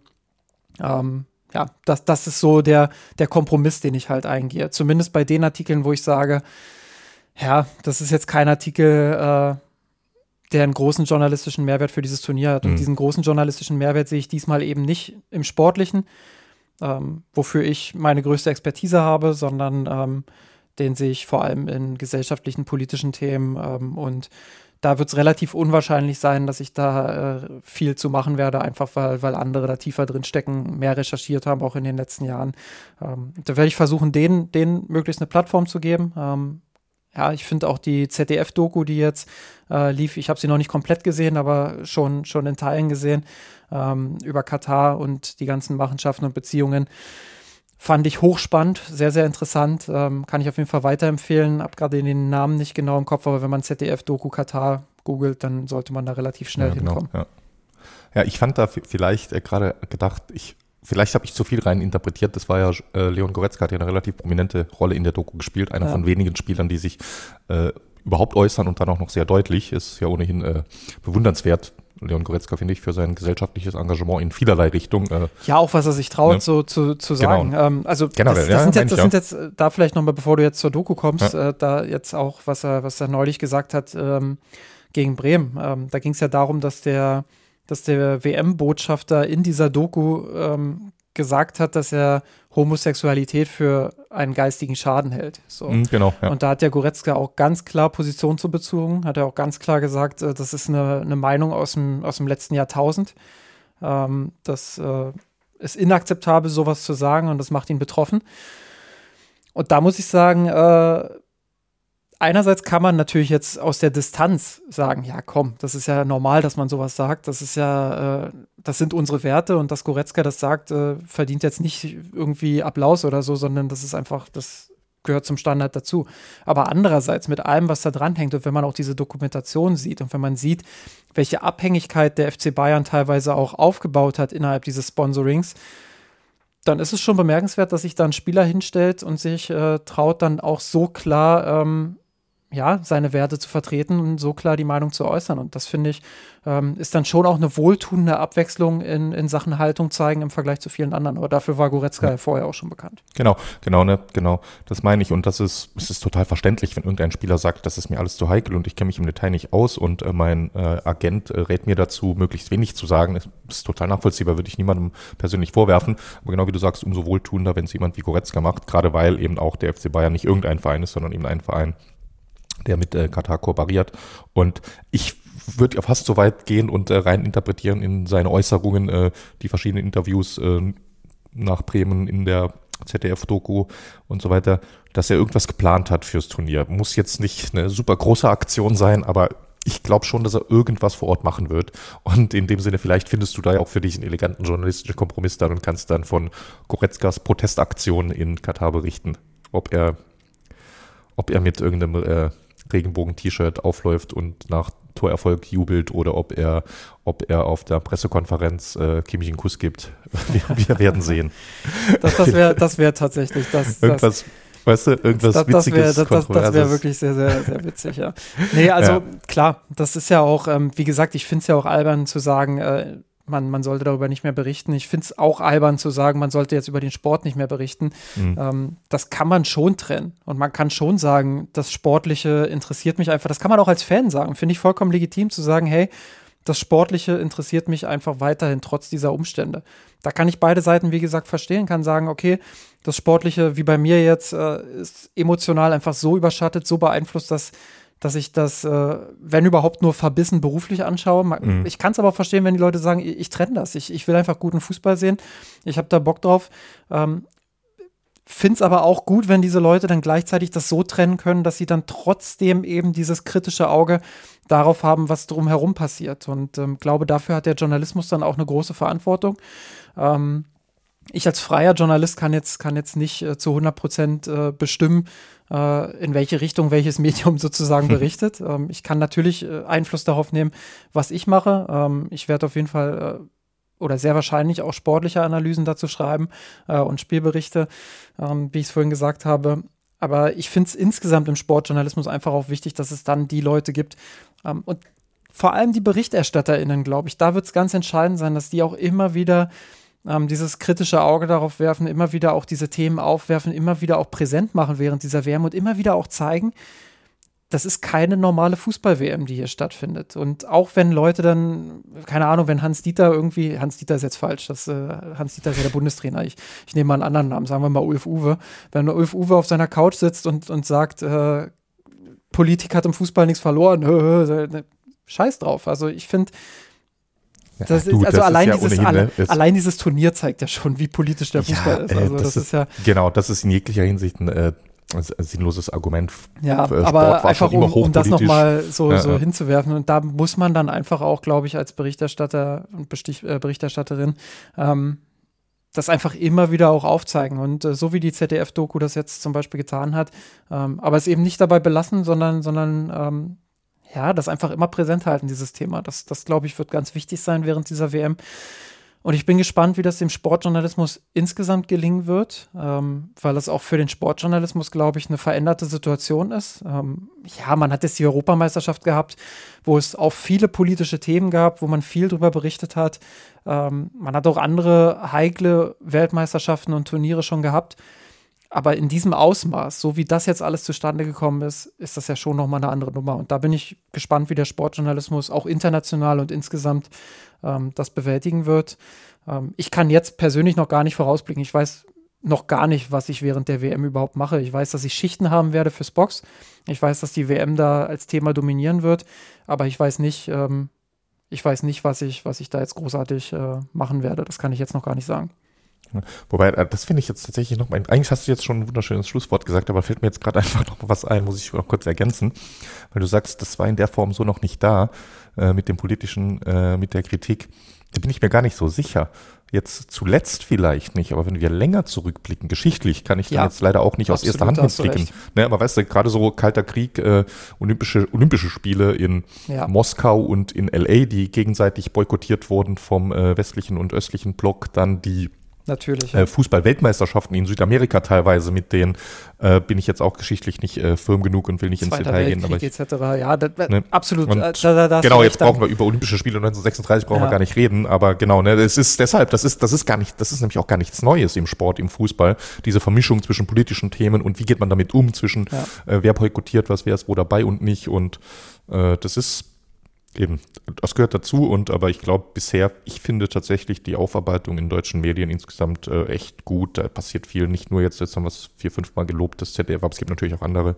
Es gibt ja investigative äh, Blogs, äh, Twitter-Userinnen, äh, die da auch viel posten. Also da gibt es schon auch äh, viel Aufklärung und das ist schon, da machen viele Leute einen guten Job, finde ich. Genau, denen sollte man dann auch die Bühne geben, das wollte ich sagen. Und ja, äh, danke eben. für den Hinweis, das ist ganz, ganz wichtig. Natürlich gab es auch schon andere Turniere, die politisch und äh, gesellschaftlich und ähm, die einfach da hochrelevant waren und die da ganz anderen Fokus auch hatten als das Sportliche. Ähm, das war ein äh, bisschen, bisschen naiv dahergeplappert von mir. Ähm, insofern absolut richtige Korrektur da von, der, von deiner Seite. Ähm, danke dafür. Ja, äh, aber grundsätzlich ist dieses Turnier einfach jetzt in der, in der jüngeren Geschichte zumindest äh, schon auch nochmal ja, in, ja. in, der Drastik eine, eine Veränderung und auch für die, für die neue Medienwelt sozusagen. Genau, aber lass uns dann vielleicht äh, doch nochmal kurz aufs Sportliche schauen aus Bayern-Sicht. Jetzt nicht, äh, vielleicht jetzt, jetzt haben wir die WM, äh, die Champions League schon durchgetippt bis zum Finale, brauchen wir bei der Weltmeisterschaft nicht zu machen. Aber nee, ich glaube. Dann sind wir morgen äh, noch nicht fertig. genau. Ne? Aber lass uns vielleicht mal kurz ähm, noch auf die äh, Kader schauen, weil es sind ja wie immer bei großen Turnieren viele Bayern-Spieler mit dabei. Und ich habe das mal notiert im Vorfeld. 15 Bayern-Spieler sind bisher bereits nominiert. Davon spielen unter anderem sieben fürs deutsche Team vier fürs französische Team und dann haben wir noch äh, jeweils äh, einen Spieler bei Kroatien, Marokko, Kamerun und dem Senegal mit äh, Stanisic, Masraoui, Choupo-Moting und äh, Sadio Mané. Und äh, zwei für Deutschland relevante Kader wurden zumindest äh, Stand jetzt, wo wir äh, Podcast aufnehmen, noch nicht veröffentlicht. Das sind die Niederlande mit potenziell Delicht und Ryan Gravenberg und Kanada mit Alfonso Davis. Also es könnten bis zu 18 Spieler sein, die dabei sind. Nicht dabei von den Spielern mit mehr als 100 Minuten Einsatzzeit von der Bayern-Mannschaft sind dann tatsächlich definitiv, wie gesagt, von den anderen drei ist noch nicht ganz sicher, äh, Marcel Sabitzer, weil er halt Österreicher ist, Matthijs Tell und äh, Sven Ulreich. Das ist schon, äh, ja, viel FC Bayern bei der Weltmeisterschaft. Über wen müssen wir davon nochmal besonders reden, Justin? Manet vielleicht als erstes, oder? Ja, den wir in die Verletzung reingejinxt haben. äh, müssen wir so ganz klar selbstkritisch dann auch, auch äh, uns ankreiden, dass wir dafür verantwortlich sind, dass er sich jetzt verletzt hat. Ja, ich weiß noch nicht so viel über seine Verletzung, muss ich ehrlich sagen. Also ein bisschen wurde ja berichtet, wurde ja auch gesagt, dass er für, für den Senegal dann nominiert wird. Ähm, dementsprechend, ich bin ein bisschen skeptisch. Ich kann es verstehen, dass, dass er natürlich zur WM will, dass der Senegal natürlich will, dass er, zu, dass er zur WM ja, fährt. Absolut, ne? äh, komplett nachvollziehbar, aber für den FC Bayern ist das natürlich ein, ja, ein Worst-Case-Szenario, wenn er sich da jetzt noch schwerer verletzt. Ähm, genau das, ne, oder überhaupt gar nicht auskuriert oder ja. ich, genau wie du sagst, ne, ich bin da jetzt auch, äh, wir hatten es ja vorhin eingangs gesagt, wir waren die Woche beide relativ beschäftigt und jetzt nicht und sind ohnehin keine Mediziner. Äh, was heißt das jetzt für seine Verletzung? Weil es ist zwar eine relativ lange Winterpause auf den ersten Blick, aber zwischen Weltmeisterschaftsende und äh, Beginn der Rückrunde sind es dann ja doch auch wieder nur vier, fünf Wochen. Und äh, je nachdem, wann äh, Senegal und Sadio Mane nach Hause fahren, ist das schon, ja, ist definitiv, könnte ein Problem werden. Ja, muss man auch dazu sagen, sie werden jetzt höchstwahrscheinlich nicht ganz so weit kommen. Ähm, hm. Gehört auch noch dazu. Äh, sind in der Gruppe mit, mit, äh, mit Katar, mit Senegal, äh, mit, mit, mit, Niederlande, ja, mit sich selbst natürlich auch, äh, und mit Ecuador. Kann schon ja. sein, dass sie es dass ins Achtelfinale schaffen und dann mal Wobei, in, ich wollte gerade sagen, in der Gruppe sind sie wahrscheinlich äh, auf dem Papier äh, Favorit für eine der beiden Achtelfinalteams zu sein. Ne? Ja, muss man schauen. Ecuador ist sicherlich auch ähm, auch nicht Natürlich, zu unterschätzen. Ja, ähm, ja und äh, da muss man schauen, was Katar mit der, mit der Stimmung da äh, anrichten kann. Ja, auch das und ist natürlich und äh, Senegal ganz klar mit oder ohne Sadio Mané ist bei denen wahrscheinlich äh, einer der wichtigsten Einzelspieler für seine Mannschaft vom äh, gesamten Turnier. Ja. Äh, so die wahrscheinlich auch, ja, ich will der restlichen Mannschaft nicht Unrecht tun, aber Sadio Mané aktuell Vize Ballon d'Or Gewinner ob er der zweitbeste der Welt war oder ist im Moment, kann man auch sicherlich drüber reden. Aber er ist ein absoluter Weltklasse-Topspieler und äh, Senegal hat natürlich keine elf oder gar 15 Weltklasse-Spieler, so wie es vielleicht eine französische oder brasilianische Nationalmannschaft hat. Das heißt, äh, wenn dort ein Superstar ausfällt, die Franzosen können ihn ersetzen, Senegal kann es nicht ersetzen. Das macht natürlich äh, richtig was aus. Ja, aber um das von dem Turnier auch wieder so ein bisschen äh, Richtung FC Bayern mhm. zu spinnen, ähm, glaube ich tatsächlich, dass, dass äh, das vor allem natürlich aus Verletzungsperspektive das ganz entscheidend wird, wie die Spieler da durchkommen. Ähm, glaube, der FC Bayern wird vor allem bei der deutschen Nationalmannschaft sehr genau hinschauen, ähm, weil da werden viele Bayern-Spieler auch spielen und spielen müssen, weil sie zuletzt die formstärksten deutschen Nationalspieler waren. Ähm, ja, das wird, wird schon auch äh, sehr, sehr spannend zu sehen, ähm, ob sie da relativ verletzungsfrei durchkommen, die, die ganzen Bayern-Spieler. Ähm, wir haben vorhin über PSG gesprochen, über das Achtelfinale, was dann auch sehr bald ansteht im nächsten Jahr. Ähm, ja, da, da kann viel sich nochmal drehen bis dahin. Und da wird die WM natürlich auch einen großen Einfluss drauf haben. Und äh, ja, man ist sich immer so, wenn man das aus Clubperspektive beobachtet, ist man sich immer gar nicht so sicher, was ist jetzt eigentlich besser? Weit kommen und sich viel Selbstbewusstsein holen mhm. oder früh gehen und dafür eine, eine ausgiebige Pause haben. Und äh, ja, das, das wird schon auch, äh, glaube ich, ein interessanter Faktor. Ja, und es ist ja nochmal anders dieses Jahr, ne, weil es eine Situation ist, die man so noch gar nicht kennt. Auch die Vereine kennen sie nicht. Wie gehst du damit um, dass die Weltmeisterschaft ist ja schon ein absolutes Highlight, auch in den Karrieren der Spielern, in der persönlichen Saisonplanung und normal findet sie halt nach Ende der Saison statt. Und jetzt findet sie mitten in der Saison statt. Was heißt das? Was macht das mit den Spielern? Mit wie leer sind die danach? Gehen die, äh, was macht das mit, äh, du kannst ja niemand außer Kimmich kann äh, jeden Tag mit 100% Konzentration spielen. Äh, wie gehen die damit um? Wer wird wann in ein kleines Loch fallen? Fallen die im Januar in ein Loch und kommen im Februar wieder raus oder fallen die im Februar in ein Loch und kommen erst im April wieder raus? Und äh, wie kannst du dagegen steuern mit Training, mit äh, äh, Pausen, mit äh, äh, Psychologie, mit Ansprachen? Das finde ich super spannend und für alle irgendwo ein Stück weit eine Unbekannte. Und ja, bin ich mal gespannt, wie der FC Bayern da reagieren wird. Und die anderen Teams natürlich genauso. Ja.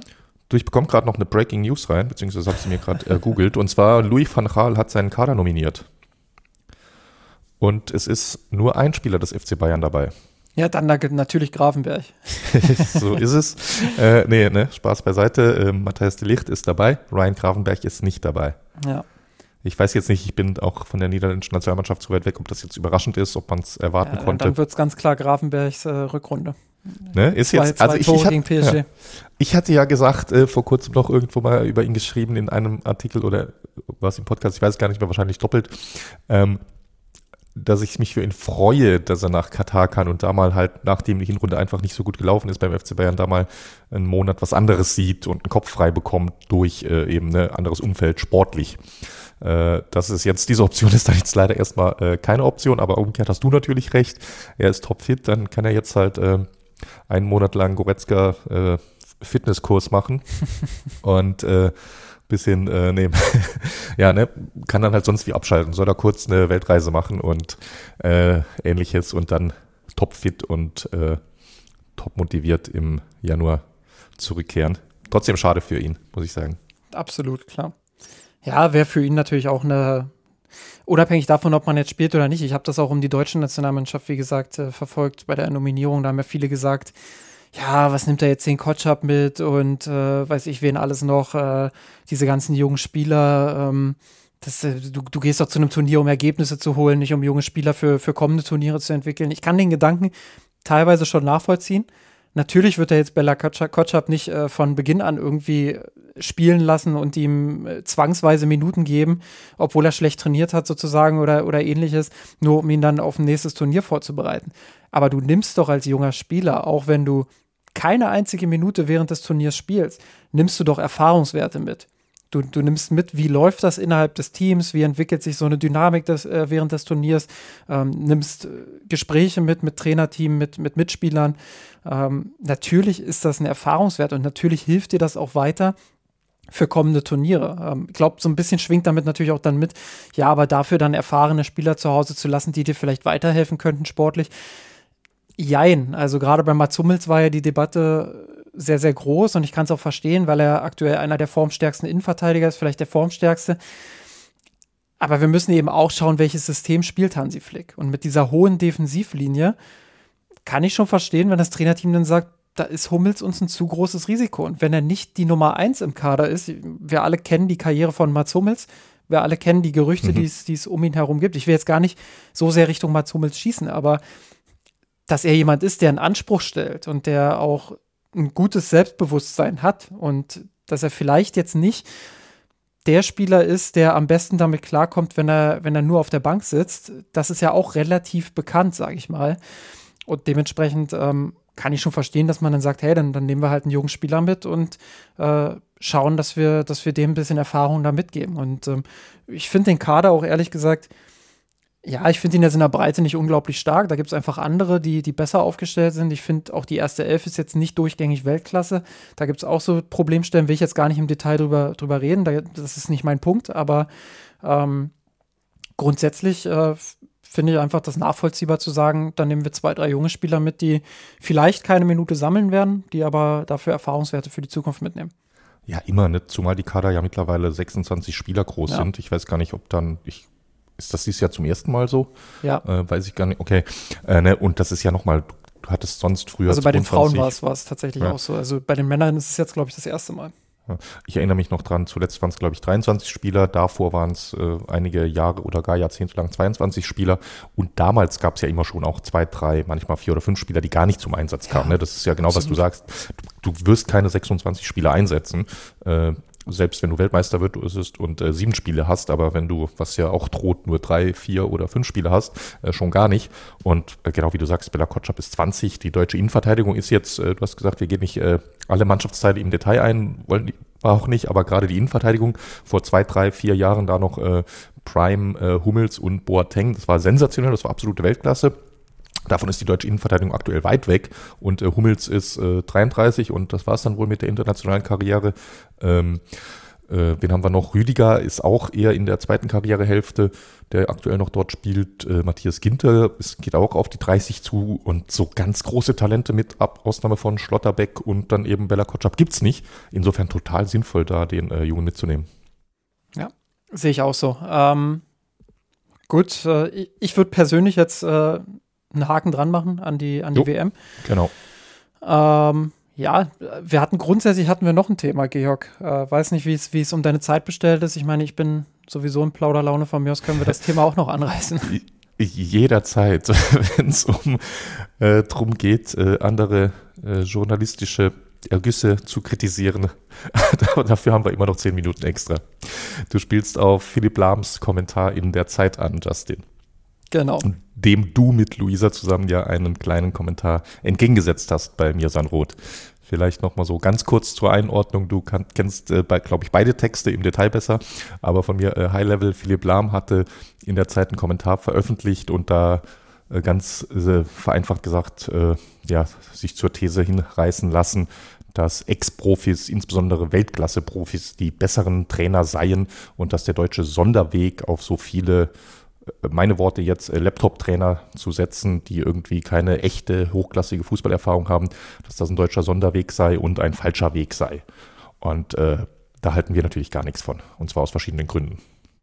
Genau, das ist, äh, wie gesagt, ihr könnt den Kommentar auch gerne lesen. Luisa mit ihrer Erfahrung ja auch innerhalb des Systems des DFB ähm, als Trainerin und ja, die, die einfach insgesamt auch durch ihr Netzwerk sehr, sehr viele Erfahrungswerte sammeln konnte, die mir da sehr geholfen hat auf dem Weg. Äh, wir haben das äh, beide gemeinsam sozusagen produziert. Ja, weil uns das einfach auch beide genervt hat. Also muss ich ganz ehrlich sagen, ich habe diesen Artikel gelesen und war einfach sauer danach, weil, weil mich das wirklich genervt hat, dass, dass Philipp Lahm da in eine Kerbe schlägt, die, ja, die, die, die, Luisa formuliert das immer ganz treffend. Sie sagte, wenn man so denkt, dann ist das ein in sich selbst oder ein, ein sich selbst erhaltendes System. Äh, man badet so mhm. in, in dem eigenen, in dem eigenen Saft sozusagen, in dem eigenen ähm, in dem Glauben, dass das, was man, was man immer so gemacht hat, sozusagen, dass das das Beste ist. Und ähm, immer so bedeutet in dem Fall erfolgreiche Ex-Profis, Männer, äh, ja, nicht divers. Ähm, es gibt diesen einen Königsweg und diesen Königsweg muss man dann auch gehen, um erfolgreich zu sein. Ja, und äh, Lahm ignoriert in seinem Kommentar, glaube ich, einfach, dass gerade die Weltspitze unter den TrainerInnen, sowohl im Männer- als auch im Frauenbereich, dass die komplett divers aufgestellt ist, was, was jetzt nicht, was das Geschlecht angeht, gerade im Männerfußball, auch, mhm. äh, das meine ich nicht, aber vom, vom, vom Ausbildungsweg her und wie sie dorthin gekommen sind an diese Position und an diese Spitze. Uh, Jürgen Klopp, der als, der, der ja selber mal gesagt hat, das zitieren wir ja auch in unserem Kommentar, uh, vom Talent her war er irgendwie vierte Liga, vom Kopf her erste Liga, rausgekommen ist dann zweite Liga als Spieler. Ähm, ja, der als Trainer, glaube ich, äh, einer der besten ist, die Deutschland je hatte. Also äh, ja, dann, dann hast du mit, mit Joachim Löwen Bundestrainer gehabt, der als Spieler auch nicht sonderlich erfolgreich war. Er, glaube ich, ähm, weiß gar nicht mehr, wo er, wo er überall gespielt hat. Ich glaube, VfB Stuttgart war schon das höchste aller Gefühle. Ähm, sicherlich zu einer erfolgreicheren Zeit, aber, aber auch das war ja jetzt nicht die große Spielerkarriere. Äh, dann hast du mit Julian Nagelsmann jetzt aktuell einen sehr erfolgreichen Trainer bei den Bayern, ähm, dem vielleicht noch der ganz große Titel fehlt, aber ich meine, über welches Alter sprechen wir da auch? Ähm, der aber, ja, schon gezeigt hat, dass er auf verschiedenen Ebenen sehr erfolgreich arbeiten kann, der auch nie die große Spielerkarriere hat. Thomas Tuchel haben wir vorhin schon angeschnitten, ähm, ist ein weiterer Trainer, der, der als Spieler irgendwie beim, beim, bei Ulm oder so gespielt hat. Ähm, ja, und jetzt äh, total erfolgreich als Trainer arbeitet, äh, sicherlich auch mit der einen oder anderen Kontroverse, aber ohne jetzt jeden einzelnen Namen einzeln durchgehen zu wollen, die alle haben gemeinsam, dass sie, dass sie deutsche Trainer sind, dass sie ihren ähm, dass sie ihren Ursprung äh, teilweise in der Bundesliga hatten und da auch jahrelang gearbeitet haben. Ähm, und ich verstehe nicht, wie Philipp Lahm überhaupt auf den Gedanken kommen kann, zu behaupten, ähm, die Bundesliga würde da A einen Sonderweg gehen und B würde sie damit irgendwie schlecht fahren oder was falsch machen. Also das ist, äh, ich ja, glaube, wenn wir die internationale Diskussion der letzten Jahre mal verfolgen, ähm, das ist ja Wahnsinn. Also da wird ja so so viel über die Qualität von deutschen Trainern diskutiert. Teilweise gab es Artikel in England, die sukzessive aufgearbeitet haben, ähm, warum Deutschland die besten Trainer produziert. So. Und trotzdem gibt es ja immer noch genug Kritikpunkte am, am, System der Ausbildung des DFB. Auch die führen wir ja in dem Kommentar auf. Lest da gerne mal rein. Ähm, aber grundsätzlich einfach ähm, diese, diese Einstellung zu sagen, du musst Ex-Profi gewesen sein, erfolgreicher Ex-Profi, um dann auch erfolgreich zu sein, gelinde gesagt, schwierig. Ja, ne, ich würde sogar noch weitergehen. Also ich würde das, ich finde das, äh, ja, wie soll ich sagen, oh, Freund deftiger Worte unter aller Sau, ja nicht nur nicht nur das, was er da sagt, also die These ist völlig Hanebüchen, wie du es jetzt auch gerade äh, gewohnt sachlich analysiert hast, ja auch die, aber die Art und Weise des Artikels da von Philipp Lahm und seinem Ghostwriter, das ist doch, das ist ja argumentativ und qualitativ ja auch einfach unterirdisch. Diese These aufzumachen, es gibt ja, gehen wir auch offen mit um, natürlich gibt es Vorteile, die, die jemand hat als Ex-Profi, als erfolgreicher Weltstar. Aber diesen Artikel zu schreiben und die Namen Klopp, Tuchel, Nagelsmann, äh, José Mourinho, egal wen, gar nicht zu erwähnen. Das ist ja, weißt du, das ist ja schon äh, da eigentlich, ja, braucht man da nur äh, Fake News drüber zu schreiben und es äh, beiseite zu legen. Also finde ich, das, damit nimmt man dem auch die Ernsthaftigkeit, sich damit auseinanderzusetzen, wo wirklich rele relevante Vorteile sehen, sind für Ex-Profis, wie man es schaffen kann, aus Ex-Profis das Beste rauszuholen, was vielleicht sinnvolle Fast-Track-Karrierewege sind und nicht und äh, wie man ja am besten damit umgeht. Das ist einfach nur irgendwie eine, eine relativ sinnlose Meinungsmache und ein Meinungsstatement. Ich weiß nicht genau, was er, was er damit wollte, ob er selbst irgendwo ins Gespräch wollte, ob er seinem alten Kumpel Xabi Alonso einen Gefallen tun wollte, obwohl das, glaube ich, gar nicht nötig hat, oder, oder ob sonst jemand seiner Ex-Mitspielern einen Job sucht aktuell. Also sehr, sehr seltsam. Ja, ja und äh, grundsätzlich, also ich hätte es ja begrüßt, wenn er, wenn er sich die DFB-Ausbildung dann tatsächlich mal vorgeknöpft hätte, aber dann eben ähm, aus Perspektiven, die wirklich entscheidend sind. Also genau, zu sagen, ne? eben. Zu, ja. zu, sagen, Profis hätten, also er tut ja fast so, als hätten Ex-Profis äh, keine Chance in der Bundesliga. Das ist ja absurd. Also das ist ja, äh, also das ist ja der Königsweg schlechthin. Und wenn du Ex-Profi bist, dann hast du ja die besten Karten an diese Ausbildungen auch ranzukommen. Also das ist ja, ich habe mich da mit Luisa auch sehr lange drüber unterhalten. Sie meinte ja auch, äh, das Absurde ist ja, du brauchst ja diese A-Plus-Lizenz. Und um diese A-Plus-Lizenz zu machen, brauchst du eigentlich die A-Plus-Lizenz. Also, das, das, muss man sich mal vorstellen. Weil, also es, äh, es, das ist komplett absurd. Es gibt so viele Kriterien. Du musst äh, Erfahrung vorweisen als Trainer an diversen Stellen. Stimmt, also, stimmt. Ja, ja, ich weiß nicht, musst halt ja, nachweisen können, dass du da gearbeitet hast, um überhaupt erst an diese A-Plus-Lizenz zu kommen. So. Der Witz ist aber, um diese, dieses Level zu erreichen, auf dem du da die Erfahrung sammeln musst, brauchst du entweder die A-Plus-Lizenz mhm. oder, also in vielen Bereichen, oder du brauchst ein Netzwerk und Kontakte, die dir erlauben, dort äh, reinzukommen in diese Position, um die Erfahrung zu sammeln, um äh, das auch zu schaffen. Und wer hat dieses Netzwerk, wer hat das Geld, wer hat, wer hat die Kontakte? Das sind überwiegend eben Männer, das sind überwiegend Leute, die im Profigeschäft dieses Netzwerk sich äh, knüpfen konnten. So, und dann hast du äh, so wie es halt äh, die letzten Jahre immer war, einen großen Anteil an Männern logischerweise im Kurs und äh, auch einen großen Anteil an, an Leuten, die halt sich innerhalb des Profifußballs dieses Netzwerk aufbauen konnten. Und das begünstigt ja quasi die Argumentation, die Lahm äh, anführt mit den Ex-Profis. Also ich sehe da A keinen Sonderweg und B sehe ich auch nicht, dass, dass die Bundesliga nee, da ne, irgendwie äh, die benachteiligen würde. Du, auch so. da würde ich sogar noch mal weitergehen. Sie benachteiligen sie nicht, sie bevorzugen sie. Genau. genau das, was du ja gerade gesagt hast. Guck dir nur mal, äh, um da die Schleife zum FC Bayern zu drehen. Äh, aktuell, ich weiß jetzt gar nicht, ist das offiziell noch oder offiziell schon nicht mehr, Martin Demichelis. Äh, keine Trainerstation vorher, keine Trainererfahrung, beginnt, bekommt direkt einen Job in der Jugend des FC Bayern. Das ist ein sehr, sehr, sehr begehrter Trainerposten, den er hat. Ne? Ja. Äh, ich weiß jetzt gar nicht mehr, ob sein direkter Vorgänger war, einer seiner Vorgänger, Miroslav Klose. Same Story. Keine nachgewiesene Trainererfahrung, Erfolge irgendwo, steigt direkt beim FC Bayern ein. Warum? Weil es beides Ex-Spieler sind. Und das finde ich total auch okay. Das finde ich total gut. Äh, dass sie einsteigen beim FC Bayern in der Jugend, im Nachwuchs und sich dann dort beweisen können, beweisen müssen und dann ihren Weg gehen. Eben nicht in der Bundesliga einsteigen, aber bei einem, und das ist ja ein riesen Startvorteil, den die beiden da haben. Den jetzt irgendjemand, wenn Luisa jetzt äh, morgen anruft bei FC Bayern, hey, ihr sucht einen neuen Trainer, ich habe gehört, äh, Demichelis ist weg, ich mach's. Ich glaube, sie wird den Job nicht bekommen. Ja. Ne, stattdessen wahrscheinlich dann Philipp Lahm im Zweifel.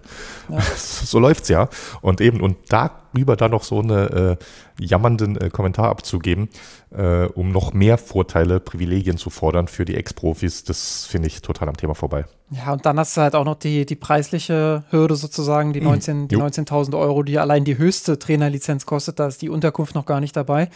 Ähm, ja, und dann hast du da drunter Lizenzen, die, die auch im vierstelligen Bereich liegen an, an Kosten. Also da musst du so viel Geld reinbuttern, um an die höchste Lizenz überhaupt erst ranzukommen. So, und ähm, das ist dann auch nochmal eine Sache, die, das können sich viele nicht leisten, viele QuereinsteigerInnen ja, sowieso ja. nicht. Und dann kommen auch noch gesellschaftliche Rollenbilder dazu. Auch darüber mhm. muss man ja sprechen. Also die, die Rolle der Frau in der Gesellschaft sozusagen. Das ist ja auch ein Thema, ähm, wo es oft einfach, einfach Hürden gibt, glaube ich, wo es, wo es für viele Frauen einfach auch schwer ist, ähm, sich das Leben so zu organisieren, dass sie diese Trainerausbildung dann sich, wenn sie es sich überhaupt finanzieren können, dass sie das dann eben auch noch äh, hingebuttert bekommen. So ähm, dass sie das, dass sie das hinbekommen, dass sie die, dass sie das alles parallel ähm, bewältigen können. Und ich glaube, das sind alles Punkte, da muss man in der TrainerInnen-Ausbildung ansetzen. Und da muss man sich fragen, warum ist es denn zum Beispiel gerade so, dass im Profibereich der Männer 99 Prozent äh, männliche Trainer sind. Ich glaube, mittlerweile sind es sogar wieder 100 Prozent. Ich habe jetzt nicht alle. Ich, ich, das wollte ich dich gerade fragen, ob du weißt, ob es eine Frau gibt, die irgendwo relevante äh, eine relevante große Mannschaft im Männerbereich in irgendeiner der europäischen ersten oder sagen wir Top-Ligen. Also in Deutschland gab es ja mal die, ähm, äh, die Wübbenhorst, hieß sie, glaube ich. Ähm, müsste ich jetzt nochmal nachschauen, wie, wie genau der Name war. Imke Wübbenhorst heißt sie. Ähm, die gab es ja mal, aber die ist, glaube ich, auch längst nicht mehr tätig im Profibereich. Ähm, wo, wo war sie tätig? Sie war, glaube ich, in der dritten Liga okay, tätig. Wusste ich gar nicht. Das, ja. Ist, ja, das immerhin, ist, ja, noch, ja. das ist ja noch Profibereich. Ja. Kann auch genau. sein, dass es eine drunter war, dann, dann wäre es eher so Semi-Profi, aber ähm, glaube, sie war in der dritten Liga dann, dann auch mal tätig. Okay. Ähm, das war so das, das höchste der Gefühle, mhm. was wir bisher, glaube ich, hatten in Deutschland. International habe ich nicht so einen Blick, aber da dürfte es ähnlich sein.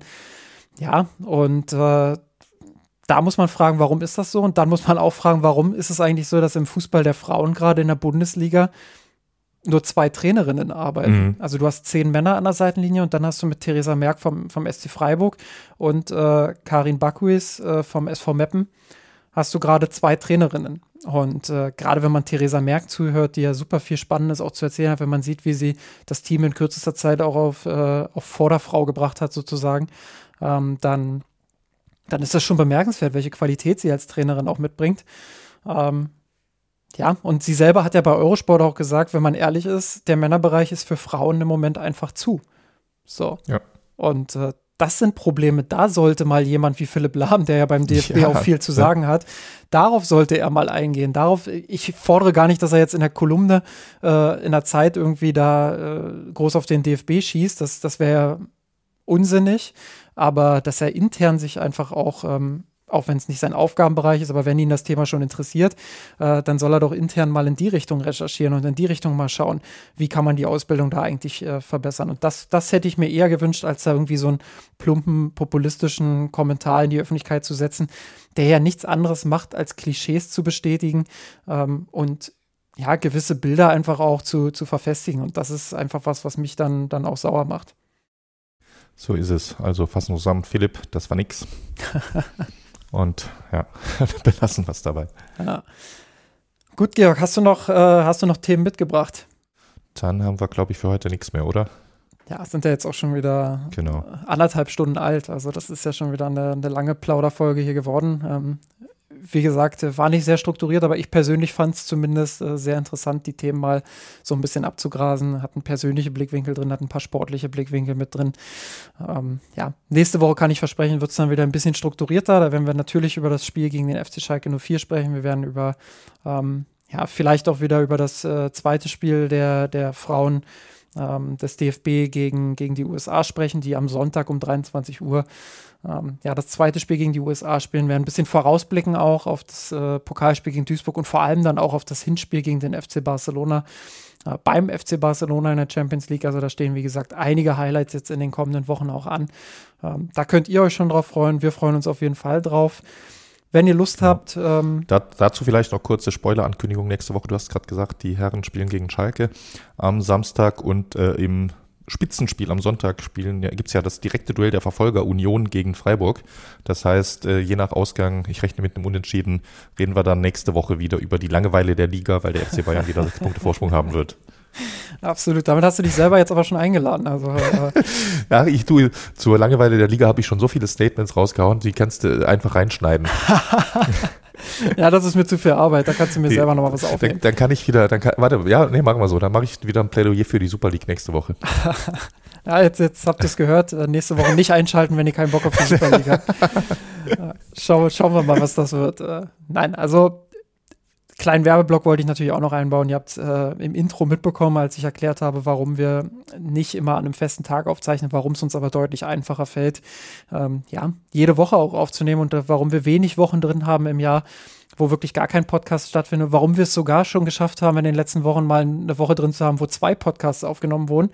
Das liegt einfach daran, dass unser Team gewachsen ist, dass wir mit Georg und Alex äh, mehr durchrotieren können sozusagen. Ähm, ja, dass, dass wir da einfach flexibler jetzt auch aufgestellt sind.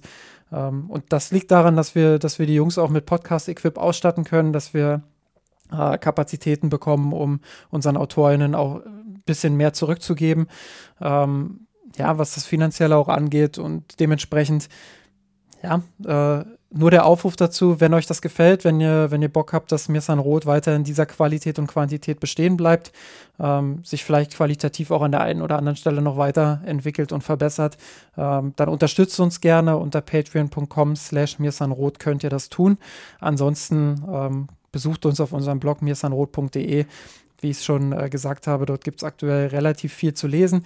Äh, wir haben den Kommentar von Luisa und mir zum, zum ja, zu dem, was wir gerade schon so ansatzweise besprochen haben mit Philipp Lahm. Wir haben äh, den Spieler des Monats gekürt, Chupo Guating, wie, wie Daniel ihn getauft hat. Äh, wir haben eine Szenenanalyse von Luisa, die sehr, sehr interessant ist zu einem Tor in Dortmund, die auch sehr lesenswert ist. Und wir haben natürlich auch Analysen zu den letzten Spielen. Auch zu den Frauen wird in den nächsten Tagen das ein oder andere noch kommen. Also schaut vorbei, mirsanrot.de. Bleibt mir nur noch zu sagen, Georg, vielen Dank für die nette Plauderstunde heute. Wie immer, danke für die Einladung. Beziehungsweise Macht, Plauder, Plauder 90 Minuten plus Nachspielzeit, wenn man so will. So ist es. Macht's gut. Servus. Ciao. Ich hab geträumt von dir, von unserer Weltpläne. Wir haben den Kampf gewonnen, den Thron erkommen, der Haien hat's gemacht. Ich hab geträumt von dir, von unserer Weltpläne. Haben den Kampf gewonnen, den Thron erkommen, der Haien hat's gemacht. Ich hab geträumt von dir, von unserer Weltpläne. Wir haben den Kampf gewonnen, den Thron erkommen,